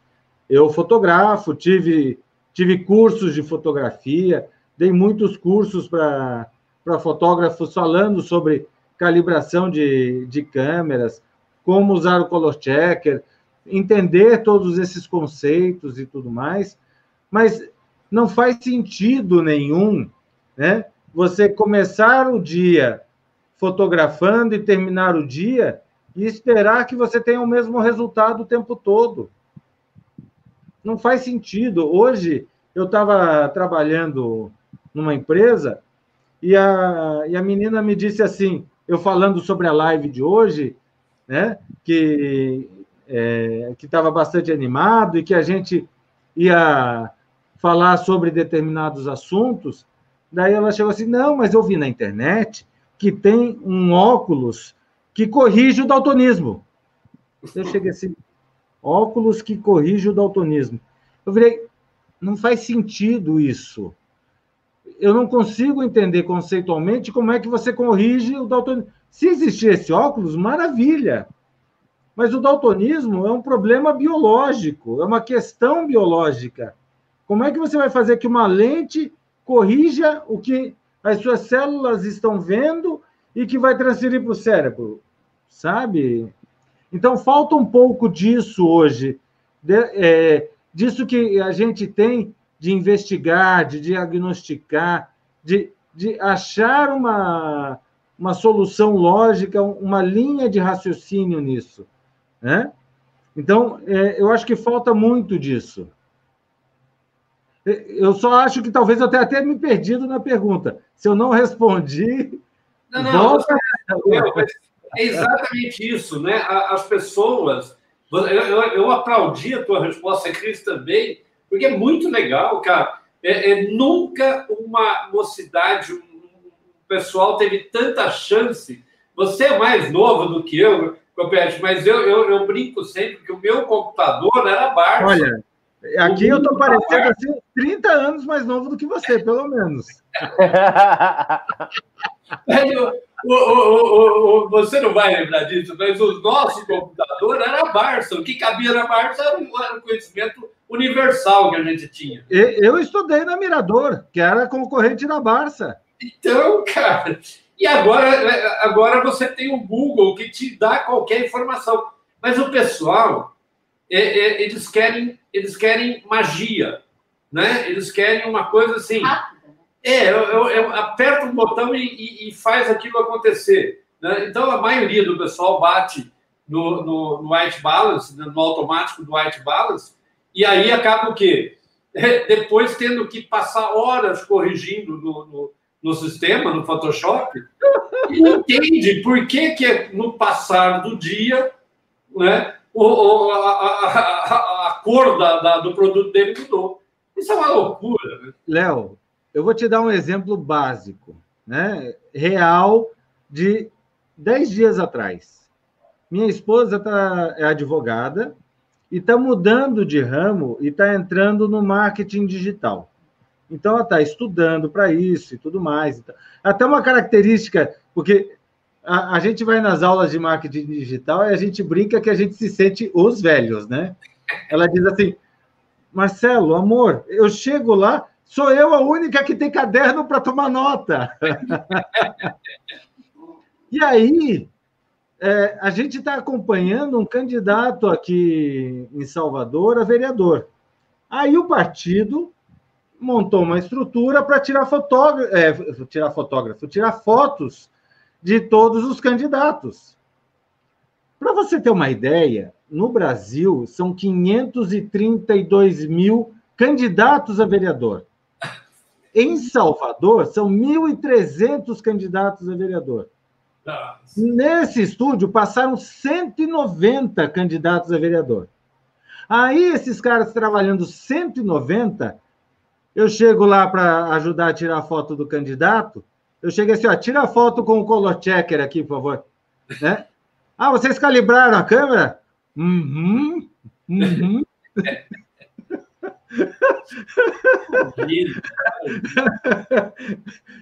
É, é uma insanidade você ter que trabalhar 190 fotos. Ao invés de você se você no início você não aprendeu ainda, se você gastar uma hora para fazer toda a calibração, acertar o balanço de branco. Nas primeiras vezes você, você gasta uma hora. Nas outras vezes você gasta 10 minutos, 15 minutos. Se né? gastar 10 minutos. É, aí você chega para você pegar e fazer o trabalho mal feito, para você trocar produtividade por. Não faz sentido. O... Tem o, tem o grupo do OU, que é do Jean Campos, depois eu vou falar da, das lives dele, e esse grupo é, são profissionais da área, é, artistas digitais, então tem, tem uma galera que está assistindo aqui que faz parte do grupo do OU, no Telegram. Depois, se alguém puder é, compartilhar o link aí no, Ah, eu não sei se compartilha link do Telegram, acho que sim, né? Se puder compartilhar o link do grupo do OU no Telegram. É, toda, toda manhã tem abre, acontece alguma discussão, e a discussão dessa semana foi sobre tempo e conhecimento, né? Não se tem. É, tem uma galera que não tem tempo para estudar, né? Ah, tô sem tempo, a vida é corrida, tô sem tempo, né? E, e eu tenho uma, uma, uma, opinião sobre o tempo hoje, né? Que é, para você estudar, é, porque assim, existe, todo mundo tem o mesmo tempo, isso não vai mudar a vida de ninguém, todo mundo tem o mesmo tempo e sempre o tempo foi o mesmo, 24 horas. A questão é, as suas decisões são diferentes de antes. Você parar para estudar alguma coisa, você tem que ter o prazer de fazer isso. Porque você tem outros prazeres, outros entretenimentos, outras informações, e você pode tomar como decisão escolher aquilo ao invés de estudar. Né? Então você tem que adquirir o prazer em estudar. Então, esse eu acho que é um ponto que, que às vezes acontece, né? E, e você tem um outro dado que é importante, assim, é, quanto mais é, abundante for aquela, aquela coisa, menos a gente é, vai atrás, né? Tanto é que a gente valoriza o ouro, a gente valoriza o ouro e não valoriza a água, né? É uma coisa assim que não faz sentido, né? Eu acho que para nossa sobrevivência, oxigênio e água deveriam ser as coisas mais é, importantes. Não, a gente uma um metal, né? A gente valoriza mais. Então, o que acontece? Cada vez mais a informação está em abundância. Você tem o Google ali o tempo todo. Então, você não valoriza conhecimento, você não tem prazer para isso, né? E aí você já aproveita e empurra o tempo no meio. Então, esse é meu ponto de vista e eu, aproveitei o espaço para falar do, do, do, grupo do Telegram. Mas aí, eu queria já, café coando aqui, pai, um Nossa, oi aqui, ó, para um cara, para um cara fera que está aqui nos assistindo, que é, a gente, ele já confirmou que ele vai participar do Luz Café, que é o Cacalo, pai. Tá aqui, ó, o Cacalo. Ele, ele, já confirmou, cara? Já podemos já, marcar? Já podemos marcar. Lembro que no nosso bate-papo lá no Photoshop Conference está tudo certo, quando quiser. Só marcar com ele, a, a, agendar com ele. E ele falou ah, uma coisa super legal, ele concorda com o Marcelo, as pessoas estão querendo alterar o tempo. Porém, o conhecimento vem com o tempo e não em dicas, né? Então você tem que ter o tempo para estudar, né? E você tem que ter o tempo para adquirir. Não dá para você, é, ah, eu preciso estar tá ali. Não, você tem que, né? E se não tiver interesse em, em, estudar, você não vai ter esse tempo, né? Com certeza. É que o, o, o problema das dicas é que as dicas normalmente elas são para você resolver problemas pontuais. Aí você chega e vai aplicar a sua dica na sua realidade do seu trabalho. Mudou uma das variáveis, aquela dica já pode não funcionar mais. Exato. E aí não, daí não resolveu. Quer dizer, e a pessoa não consegue, por falta de conhecimento, e daí o que eu acho que o, o Cacalo está tá querendo dizer assim, demanda tempo você estudar, demanda tempo você entender aquilo, né? Então, tem um tempo de amadurecimento o conhecimento. A gente que dá curso há tantos anos, a gente sabe que a gente dá o curso, ninguém sai da, da sala com 100% do conhecimento na cabeça, né? A gente fala numa taxa de aprendizado de 20% a 30% do curso. Isso quando um curso muito bem dado. Né? Então, demanda tempo para você fazer isso. Não dá para simplesmente a gente. Opa, é instantâneo. Não vai ser. Mas, né? mas eu vou aproveitar é, essa ideia do Cacalo, que é muito legal, que você colocou de mudar o tempo, mas o Cacalo vai lembrar uma coisa que nós passamos muito, que era assim, quando o cliente chegava para a gente, falava assim, ó, oh, eu preciso fazer uma foto. E aí ele, ele né, muito mais do que eu, mas a gente usava as Polaroids. E é muito engraçado, porque você batia Polaroid e você tinha um tempo. Cara, a gente sabia que era um minuto e meio, dependendo da temperatura, né? Mas, cara, tinha um tempo para aquela prova sair. Ok. Aí você fazia o cromo. Se o cliente quisesse, chorasse, esperneasse, não tinha jeito. O processo de revelação de um cromo demorava aproximadamente uma hora e meia. Quer dizer, por 40 minutos o cara podia ver, mas, meu, você cai tudo mais uma hora e meia. Então existia o tempo do tempo. Hoje parece que assim, cara, é, tudo pode ser encurtado. o imediatismo, aquela coisa de. Foto... Eu falei hoje para uma aluna, eu falei assim: essa coisa de você fotografar e olhar para ver se deu certo é puro oportunismo. Porque o legal né, seria você fazer a foto antes do clique e só constatar se ela saiu ou não. E isso, tempo existe, né? Fala isso para um fotógrafo de eventos, de casamentos, que tira 2.000, 2.500 fotos num, num, e manda ele tratar tudo isso. É, mas é, é, é o, mas ó, a galera aqui está falando exatamente essas questões do tempo, né? É, por exemplo, o Lian, ó, ó, o nosso geek aqui, ó, do Tantos Pixels também. Não ter tempo para estudar é o mesmo que o lenhador não não tem tempo para afiar o machado. Vai morrer é. de tanto martelar a madeira sem cortar nada, né? E o, o, o Rodrigo de Magalhães está aí também. Ei, Rodrigo de Magalhães, ó, um grande é. abraço também. Ó. Ele falou a mesma coisa. Ele falou assim: é, as dicas, né, é o mesmo que dar um prato de comida ao mendigo, né? Você é, ajuda, mas não resolve o problema. Então, a dica, ela, aí o Cacalo respondeu, né? É, a dica ela só funciona se tivermos conhecimento prévio. Senão, nada adianta a dica, ela é inútil. Né? Né? Perfeito. Perfeito. Muito bem. Tem café coando, então, né, Cauê? Tem, ó, até o Cacalo lembrou aqui, ó, a revelação do E6 era 40 minutos. Não, não dava para. Boa nisso, não dava. É, mais rápido. Isso aí só quem sabe é o Léo. Eu e o, e o Cauê não sabemos disso, não. E6? É, o Cauê então, é, eu... O Cauê sabe porque ele. O Cacá, o Cauê, é, é, é, ele, ele ficava. Ele ficava contando jacaré. Tinha algumas vezes que o, que o, o, o relógio não funcionava, qualquer coisa se perdia. E o Cauê tava, tinha tanta prática em revelar o E6 que ele contava jacaré para saber o tempo, se podia tirar o Cauê sabia. Contar jacaré. Ah, contar jacaré. Contar jacaré, quando eu tiver entrevistando... Uma coisa inútil. eu vou falar com ele. Só, só, só coisa... Meu pai, tá, fica aí, conta jacaré, faz risquinho conta quantas fotos foram, só essas coisas assim. Mas é verdade, cara. É, e aí o, o também disse aqui que foi muito produtivo esse papo do OU, lá do Telegram. E aí o Cleiton disse que para entrar no, no, Telegram tem que pedir para o, o Jean. Então tem que assistir a live dele na sexta. E aí entra no, no, no, no Telegram do, do WoW. É muito legal, muito legal mesmo. E esse papo podia durar a noite toda sobre tempo, hein? É. Vamos lá, então. Passa para ele de novo. Passou. O meu computador está... Agora chegou a hora do café quente, né, cara? Sim! E o oferecimento de o café quente? Bom, se a gente está falando de conhecimento, né? A gente pode. É, então, fica a dica aí. Vamos ver quem que vai ser, quem que vai ser.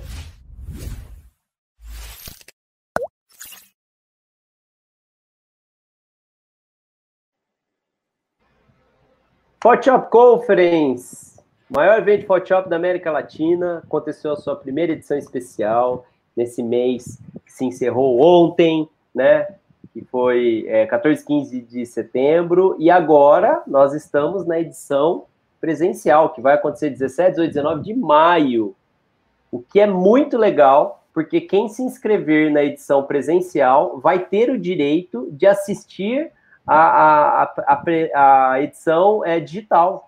Então, assim, continua a promoção 2 em 1. Um, né? Você participa do, do Photoshop Conference em Campinas, né? Maior evento de Photoshop da América Latina, e aí você vai poder assistir o evento digital, que foi um sucesso, um feedback maravilhoso, a galera adorou. Eu adorei todas as dicas, teve palestrantes internacionais, teve apresentação, teve o keynote com com o Paulinho da Adobe, foi muito, muito legal. Então, aproveitem a oportunidade, que esse é um ano diferente, né? Então, esse ano diferente, você tem dois em um, olha só. Se inscreva no presencial e ganhe a versão online.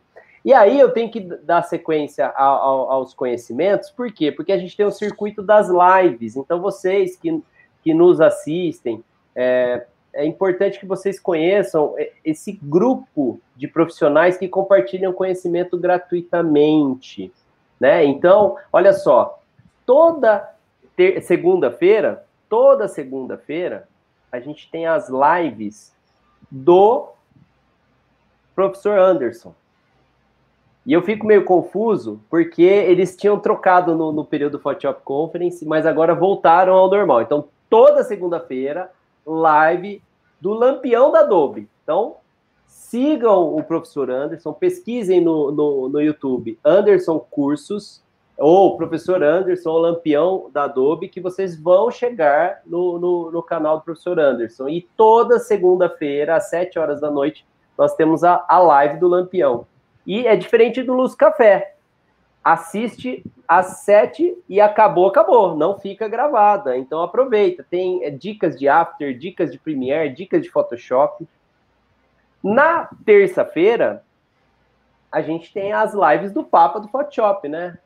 o Alexandre quis. Então, toda terça-feira tem live. E nessa semana agora foi uma edição especial às 3 horas da tarde, dia 29. Porém, as lives do Alexandre Kise são é, terça-feira às é, 19 horas. E essa é, terça-feira agora, dia 6 de outubro, ele vai receber o Benhur, que é um fotógrafo, assim, especialista em fotografia é, de alimento.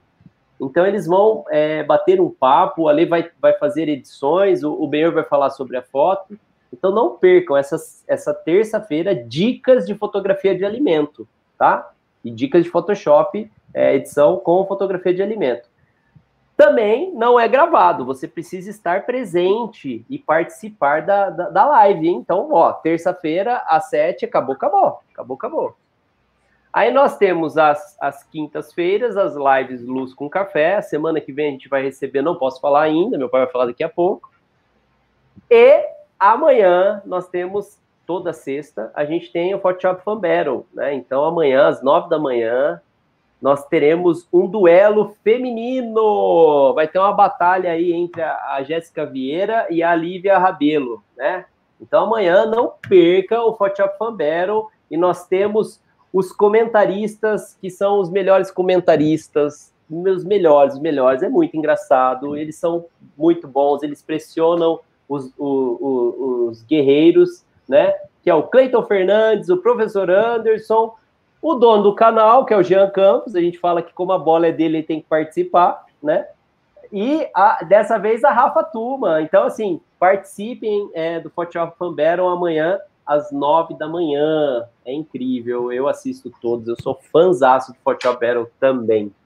E eu não posso deixar de dizer que nós temos dois é, grandes podcasts da área de pós-produção, não só da área de pós-produção, mas na área artística, criativa e tal, que são os Tantos Pixels, né? Então, é, essa, é, essa edição, os Tantos Pixels, entre, eles entrevistaram o rock creator é, Jean Campos, né? Hoje, hoje o jabá é para o Jean Campos. Tudo é o Jean Campos. Então, os Tantos Pixels estão com um episódio entrevistando o Jean Campos. E o Dodge Burn, do, do Hugo Seneviva, também está entrevistando o Jean Campos.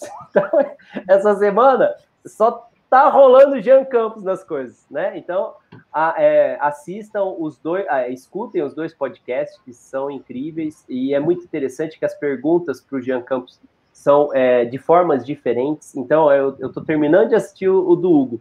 Adorei dos tantos pixels e agora estou assistindo do Hugo. São é, para o mesmo, pro, pro mesmo é, entrevistado, mas é, perguntas de formas diferentes. Vale muito a pena.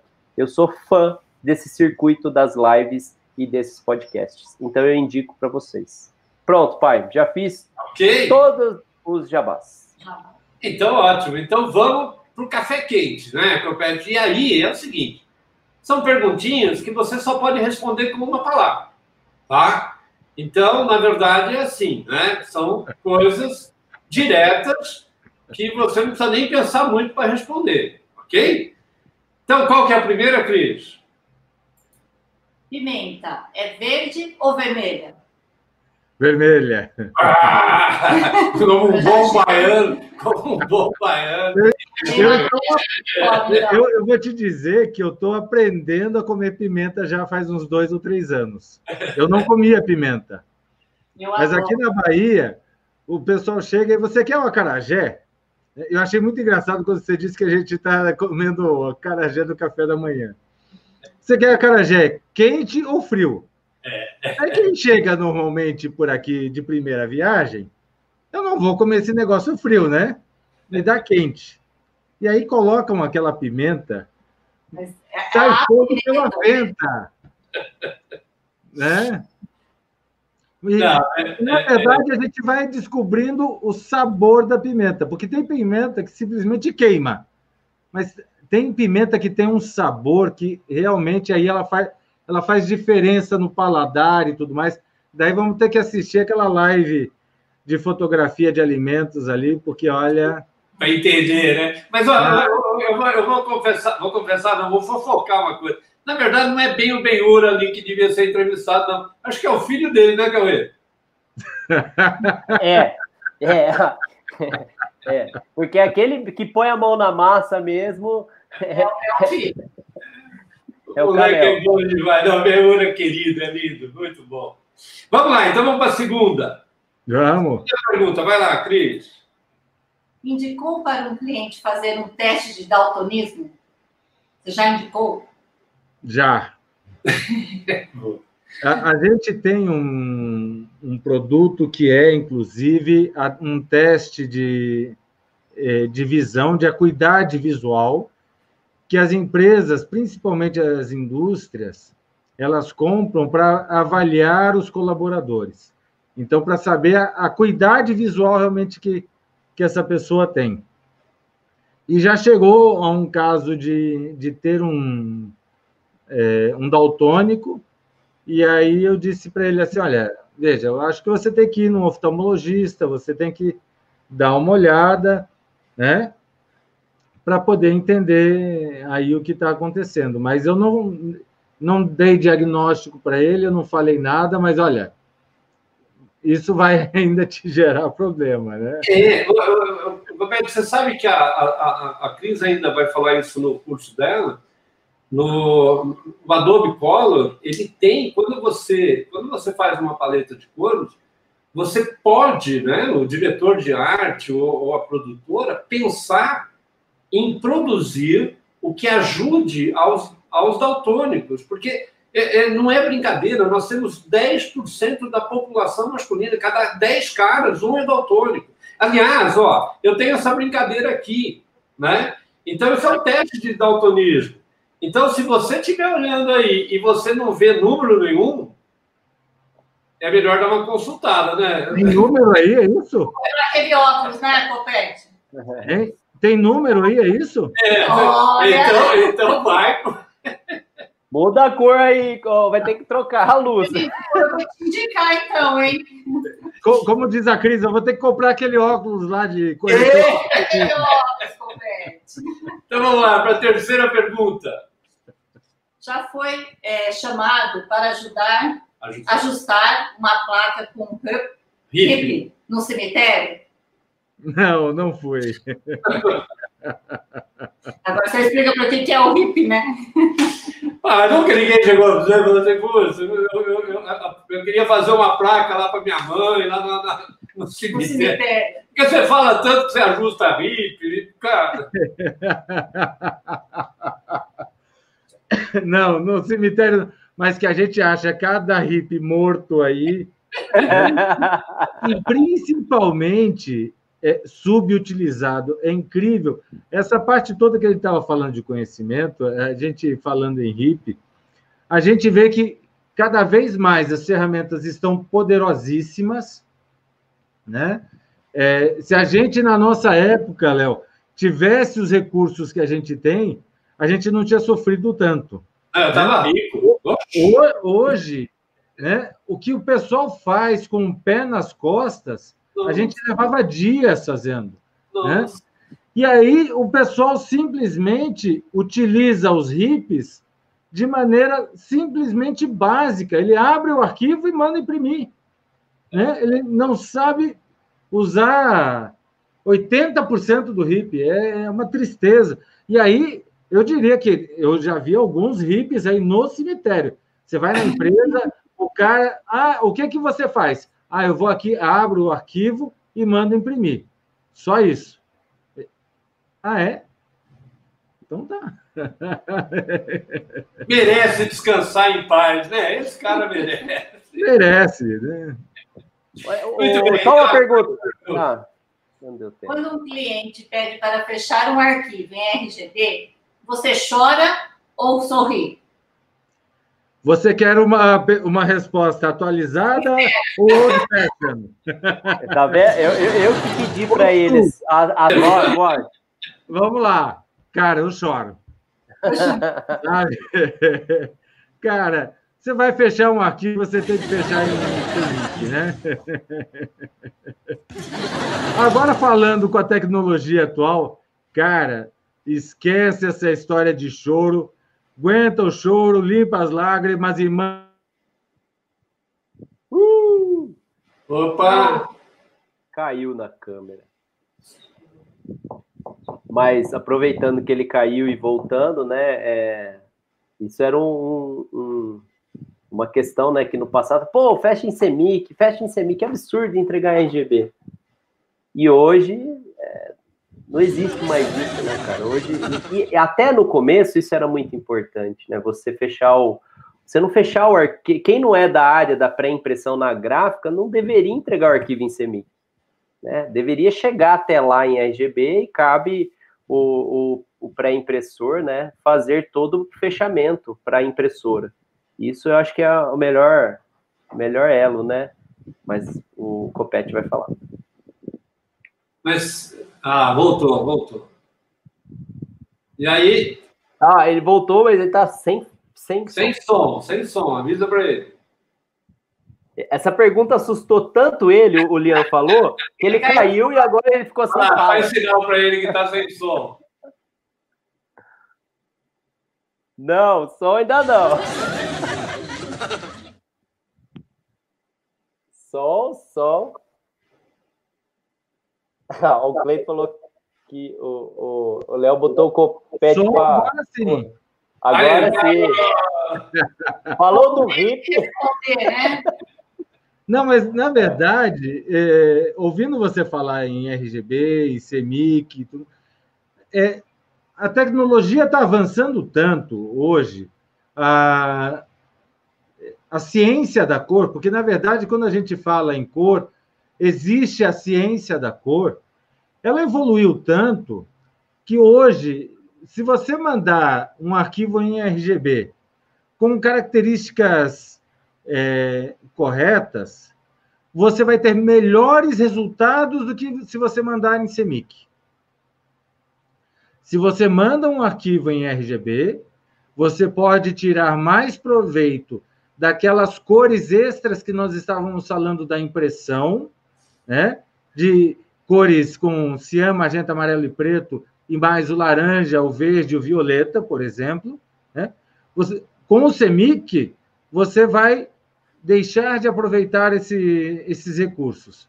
Com o RGB, você vai poder tirar é, proveito disso. E aí é que está a beleza do fotógrafo, quando vai fazer a captura, saber fazer a captura da maneira correta, manter essa informação no seu arquivo durante a edição, e na hora que for mandar para o seu fornecedor, mandar do jeito correto, e principalmente aquele cara da pré-impressão, ele não pode ser um micreiro, ele não pode ser o, o garotinho lá que está começando a aprender computador e que vai usar o computador lá na, na gráfica. Não, ele vai ter que ser um cara experiente, vai ter que tomar as decisões corretas para poder tirar o melhor resultado. Então, hoje, usem RGB. Tenha coragem e faça. Se fizer o fluxo correto, você vai acertar. Se precisarem, tem curso online da, da Easy Color para isso. Você sabe, Copete, que eu estava imaginando uma, agora uma coisa, e que o Cacalo, com certeza, eu vou questioná-lo na, na, quando eu estiver fazendo entrevista com ele. Mas você sabe que o fotógrafo mais velho, ele pensava, né? ele não pensava em RGB, porque toda fotografia colorida, ela, ela não foi, na verdade, é, é, em cima do, do, do RGB. Né? Ela sempre foi sobre o cian, magenta e ela. Então a gente tinha uma percepção mais fácil do que é do que era isso, né? Dificultou muito para o fotógrafo de hoje, que na verdade ele, ele, ele na câmera ele só vê RGB, então ele, ele, ele tem uma dificuldade em entender que existe outras outras possibilidades para a formação da cor, né? Então Ô, isso vai ficar um papo para o cacau. É, mas deixa eu me deixa eu discordar novamente de você. Então, esse fotógrafo não teve, não teve cursos no Photoshop Conference, não teve cursos com você, não com o, o Cauê, não teve curso comigo. Quer dizer, é um cara fora. Porque se ele pegar a câmera e souber interpretar aquilo ali, ele tira leite de pedra. É, é. Né? A, a gente conheceu sempre Semic porque naquela época do cromo, a gente tinha os scanners cilíndricos e aí, Sim. o que, que eles faziam? Eles tinham uma tabela interna para converter de RGB para CMYK. E era uma tabela única. E só convertia de um jeito. Né? Então, era mais fácil você sempre pensar em CMYK, porque você nunca tinha é, condições de corrigir nada em, em, em, RGB. Então, a gente foi treinado desde cedo a trabalhar em, em, em CMYK. E veja, é bem provável que a gente vá continuar trabalhando desse jeito, porque a gente mudar a maneira de pensar das pessoas vai exigir um movimento cultural tão grande que eu não vejo viabilidade de acontecer. A gente vai continuar pensando em CEMIC, mas a tecnologia hoje já permite a gente fazer conversões de RGB para CEMIC muito mais eficientes, até porque as impressoras ainda imprimem em CMYK e nunca vão imprimir em RGB, né? Então a gente vai é, continuar precisando fazer essas conversões. E daí até o, o Liam Parma fala aqui no YouTube, dizendo que hoje em dia é legal ter um arquivo RGB, né? Muito bem calibrado e bons perfis de conversão. Mas o bom perfil de conversão é aquele que atende à realidade do fornecedor. Não é um arquivo alemão, né? Não, é o arquivo que representa a realidade dele. Muito bem. E a quinta pergunta é bem simples e bem rapidinho, né, Cris? Ah, tem que ser, né? Mac ou PC? PC. PC. Ah, Eu estava tendo uma discussão esses dias justamente com um, um profissional de vídeo e ele dizendo: Olha, eu gastei não sei quanto no, no, meu, no, no meu Mac, paguei. Hoje, se a gente for olhar os novos Macs, eles estão com preços de carro zero. Né? É, com a nossa variação do dólar, é proibitivo você trabalhar com Mac. Eu vejo assim, Mac ele tem uma grande facilidade no sistema operacional indiscutível. Eu, eu já usei Mac naquela época dos, dos scanners e tudo mais, que eu dava treinamento naquela empresa que vocês comentaram, que eu ensinava. Uh, era uma integradora de sistemas. A gente colocava impressora de cera, uh, ajustando com monitor CRT. Eu estava olhando o, o Cauê aí na, na sala dele, eu imaginando assim, pô, o cara é bom, né? Ele tem um frigobar ali atrás. Depois de um tempo, eu descobri que é um monitor CRT. Eu achei que era uma adega de vinho. é um monitor CRT.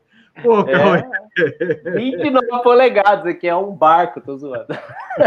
Mas eu lembro do barco, cara. Nossa, o monitor CRT da. Nossa, era o, o monitor, né? É.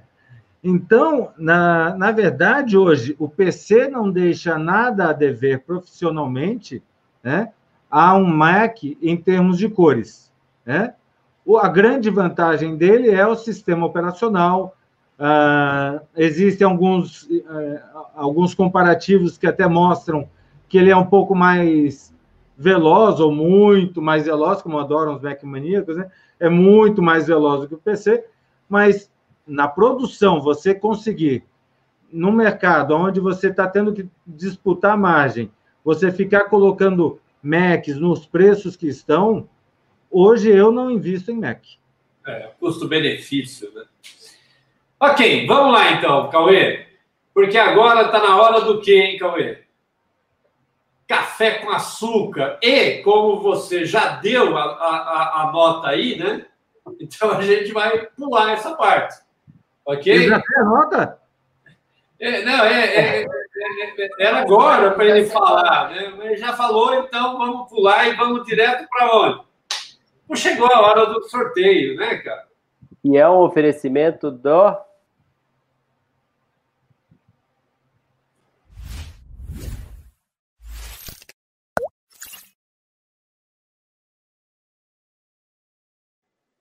da nossa querida Etos. Copete, conhece a Etos? Não conheço, sinceramente. Então, você já pode falar para sua esposa, ó, eu vou, depois eu vou te, vou te dar um código de degustação. A Etos é uma plataforma que ajuda o pessoal do marketing digital, né? Por quê? Porque você concentra nessa plataforma todas as redes sociais e através dela você faz todos os agendamentos, todas as postagens, os relatórios. Então, o saque se atende todas elas dentro da mesma plataforma. Eu sou muito amigo do, do André Patrocínio e do Márcio, e uhum. eu conheço a Etos desde quando eles começaram. E a Etos, ela, o meu desafio com eles foi trazer a, essa plataforma para o universo dos fotógrafos, da área artística, da pós-produção porque a gente usa muito é, a, a, nossa divulgação de imagem através das redes sociais hoje. Sim. Então a Etos é, é uma grande parceira nossa e, e, essa semana a Etos ela foi adquirida pela Local Web. Então eles fizeram uma uma fusão super legal que mostra a grandiosidade dessa plataforma. É. E, e, e, o, e, o, quanto ela ajuda o universo é, digital. E, e, é, e, e, aí me lembra, depois que a gente acabar a live, que eu vou te mandar a, o, o código de degustação para você poder usar a Etos. Eu sou fã, a, a, maioria que, que já usa não sai, é, é super baratinho a assinatura dela mensal e ajuda muito. Então, assim, é, a gente tem que agradecer muito a Etos pelo o que ela resolve de tempo. A gente falou de tempo, né? Então, se a gente está falando de postagem, ela é ela ajuda muito isso. E aí ela oferece o sorteio, né? E o sorteio, o que, que a gente faz? Então, como nós já falamos, a gente vai fazer o quê? A gente vai usar esse aplicativo aqui, ó, Insta Sorteio. Eu vou iniciar o sorteio como?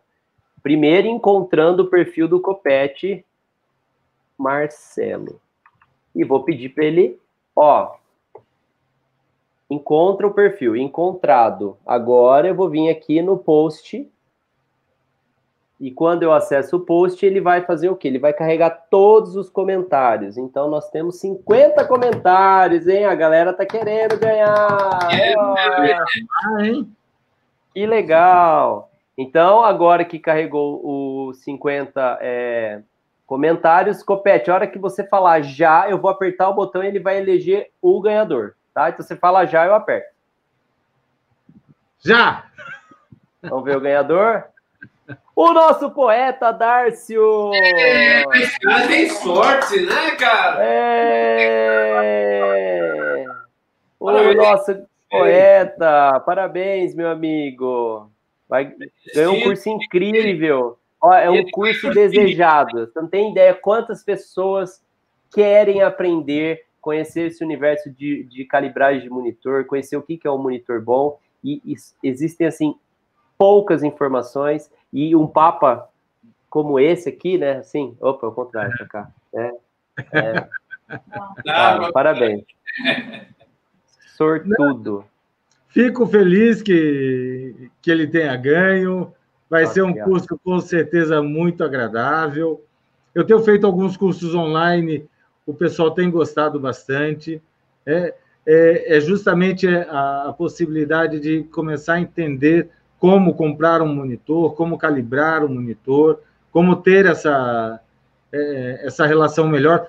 Inclusive, Léo, uma das coisas que me veio à cabeça agora e que eu lembrei, na época da desktop do Alexandre Kise, do Ismael, que eles tinham a revista, eu cheguei a escrever um artigo que falava que o monitor era o nosso cromo digital. que legal. Justamente é importante. Hoje, 100% dos nossos trabalhos passam pelo monitor. Quer dizer, Sim. se você não tem um monitor bom e ele não está calibrado, você está trabalhando contra o seu negócio. Meio a cega, né? Aproveitando, o Wellington Barbosa fez uma pergunta assim: se você é, faz ou dá curso, né? Eu acho que você deve fazer também, é o trabalho de cali calibração de mini lab online. Faço. Olha lá, Wellington, faz sim. Ó, Natal, hein? Direto de Natal. Mas olha, se eu, eu vou te dizer, numa dessa, eu até vou até Natal para calibrar o mini lab dele, porque eu lembro que na praia de Natal eu comi um pastel de camarão com catupiry que cara nunca saiu da cabeça. O Wellington levou a gente para pipa. Oh, é. Mas foi, foi. O Wellington é, é, é, é, é, um grande amigo, muito, muito bom e não sabe como agradar. É um cara muito bom, muito bom. Mas ok, Cauê, então vamos, vamos para a nossa. É, o que o pessoal não pode perder, que é na semana que vem, né?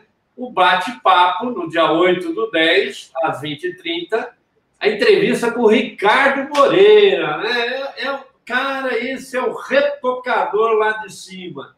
Você não pode perder, vai ser um bate-papo também muito agradável, muito gostoso, com esse cara que é fera, hein? É um cara que Aliás, para mim conseguir marcar com ele foi uma novela, porque esse cara está o tempo todo ocupado, muito legal, muito bacana. Na próxima quinta-feira, dia 8 de outubro, às 20h30. E agora, Cauê, a gente vai para onde?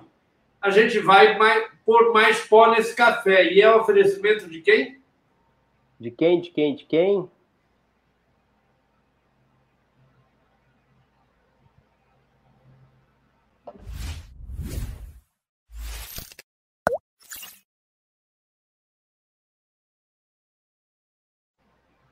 da Maco, a nossa parceira de estrutura luminosa, né? Então, a Maco oferece. Eu tô. Acabou. Eu não consigo acessar o site aqui agora, mas a Maco oferece, a, a, que é a nossa parceira. Todo mundo sabe que é a Maco, a gente tá, vai estar no descritivo, a Maco oferece a dica final. É, a Maco, a Maco é, é parceira, a Maco. Aliás, assim, é, é, é o fotógrafo, o fotógrafo brasileiro, ele tem que aprender que flash ainda é a melhor solução para o fotógrafo. Não tem como, né, meu? Não tem como. Ela tem grandes vantagens. Ok, então agora vamos para a dica do dia. Ô, Léo, deixa eu dar uma pitada nesse café aí. Deixa eu botar minha colher aí e dar uma mexida. Então vamos lá. O flash é bom a gente lembrar. O, o flash é bom a gente lembrar que quando você fala em luz branca, luz branca o pessoal normalmente é, pensa em luz azulada. E, na verdade, a luz azulada é aquela luz que ele compra no supermercado, que é a luz do dia. Né? A luz do flash é uma luz neutra. Né? Quer dizer, ela trabalha com o espectro visível com a reflexão dos objetos de maneira uniforme em todas as cores.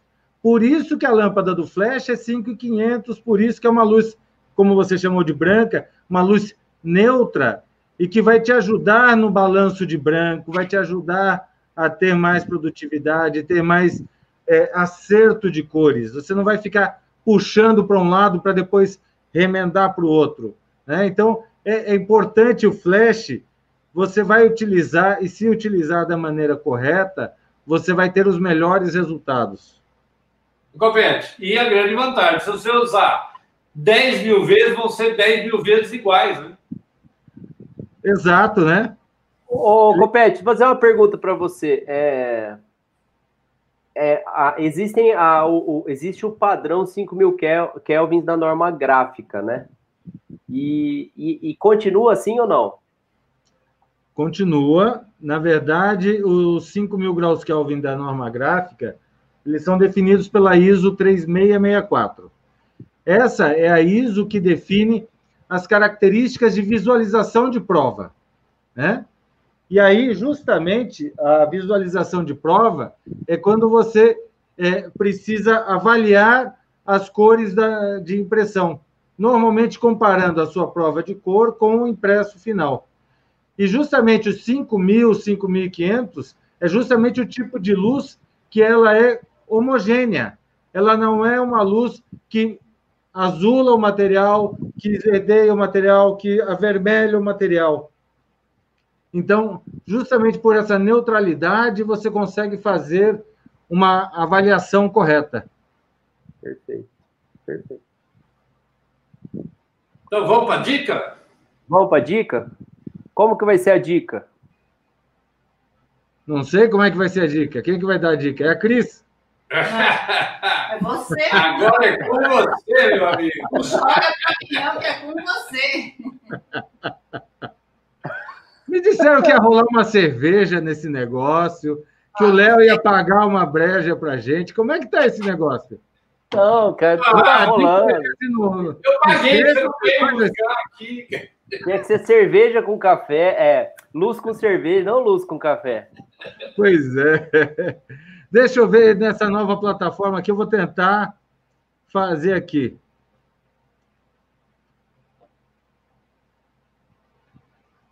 Eu vou pegar aqui uma, uma parte do curso que eu vou dar para o nosso amigo. Como é que é? É o Tiago que ganhou, é isso? Márcio. O Dárcio. Dárcio. Vocês estão vendo a minha tela, é isso? Vamos ver se eu estou. Não, é. Ah, tô, agora sim. Aqui. Ah, tá. Então, veja, é, quando a gente fala em monitores, é extremamente importante a gente aprender sobre características de monitores. Né? Então, hoje em dia, quando você trabalha com, com monitores é, profissionais, e aqui a gente vê uma série de conexões que a gente tem desses monitores, é importante a gente perceber que a gente precisa ter, na verdade, a conexão correta para tirar o máximo de proveito do seu monitor. Então, veja o seguinte: para falar em conexão, a gente fala conexão computador-monitor. Conexão computador-monitor, a gente puxa a placa de vídeo lá para a história.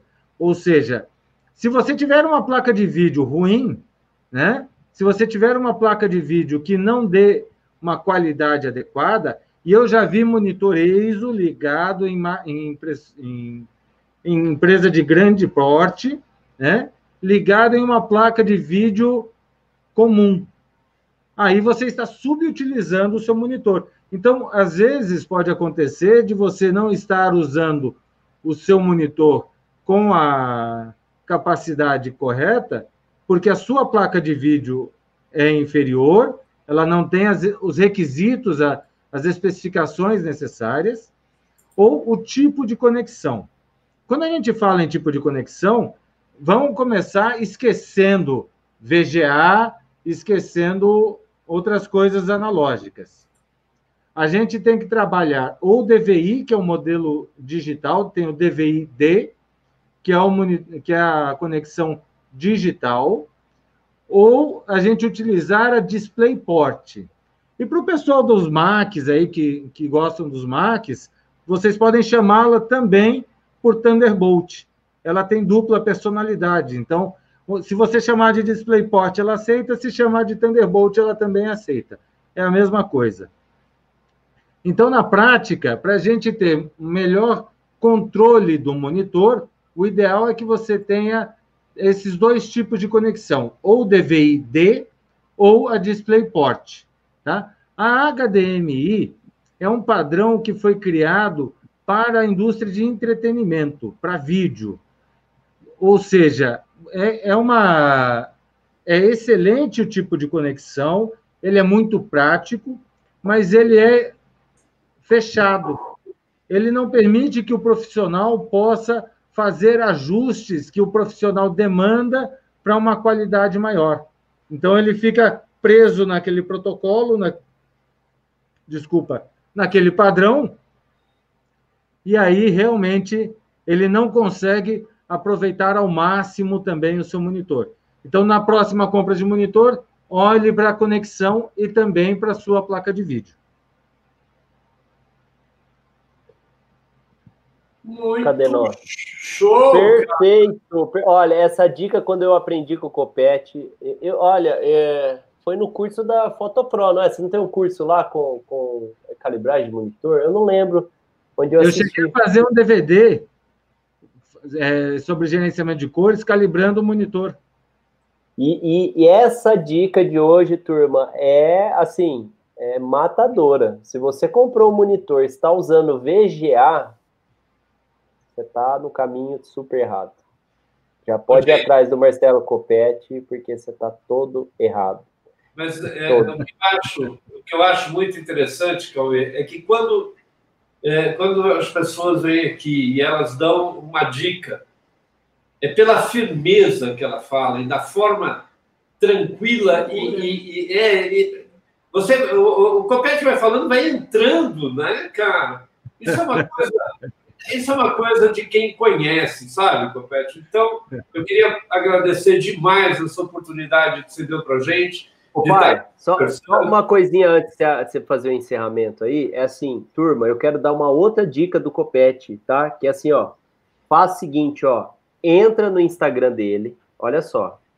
Entra no Instagram dele, clica aqui no Linktree, você vai ver a, a, a empresa EasyColor, a empresa dele, você vai ver lá vários artigos, assuntos sobre a área de gerenciamento de cor, e tem um vídeo super legal também no, link, no Linktree que vocês devem assistir com dicas do Copete. Então, a, entrem, acesse o, o, Instagram e acesse os canais do Copete. São é, informações riquíssimas. Pronto, pai. Muito bem, Você sabe que nós passamos assim, eu tenho um carinho muito grande por você. Eu, eu não esqueço de uma viagem que nós fizemos para Fortaleza. É, eu, você, o Cauê, o Alê. Foi, foi muito divertido. Cada um no hotel. Foi, foi a, a gente não podia ter sido melhor a gente se divertiu um monte e ainda foi pago por isso. Verdade. Passeando na praia de Iracema, nossa, eu lembro. É, eu, eu, eu, eu, me lembro eu com o Copete na feirinha, né? cara comprando um montão de coisa, que legal. Copete, muito obrigado, muito obrigado. Você, você foi muito carinhoso em atender a gente. Você, você sabe que a gente te respeita muito, a gente gosta muito de você. E espero que a gente continue, né? Nesses bate-papos aí por lives, é, é, mas que de repente a gente possa em breve se encontrar pessoalmente aí e tomar a cerveja que eu comprei para você hoje, mas você não veio aqui, então não pude te servir. Vamos ter que tá Muito obrigado, foi um prazer. Muito obrigado vocês. É, falar em carinho, eu também tenho muito carinho por vocês, adoro vocês, né? nos encontramos diversas vezes. O Cauê sabe que uma das minhas fotos top 3 é uma foto dele, que ele tirou minha em um Photoshop Conference, né? Até hoje, não mudou o ranking, hein, Cauê? Continua lá. Ei, meu amigo. E, eu agradeço. É, que agradeço pela foto, olha. então, eu agradeço o carinho de vocês, a oportunidade de estar aqui de falar de algo que eu amo, né? Então, cada um é louco por suas coisas, eu sou louco por cores, falo disso com, com prazer. Às vezes eu converso com a minha esposa, ela diz assim: na hora que você fala sobre isso, o teu olho brilha, você muda o tom da voz, você. Né? E é o que a gente ama, vocês amam fotografia e a gente juntos adora estar na companhia um do outro e a gente só fica mais feliz e torna a nossa vida mais leve com isso. Muito obrigado, meu amigo. Pode sempre com a gente, viu? Ó, a galera elogiando aqui, agradecendo. Então eu vou me despedir de todos. Até a próxima. Valeu, pessoal.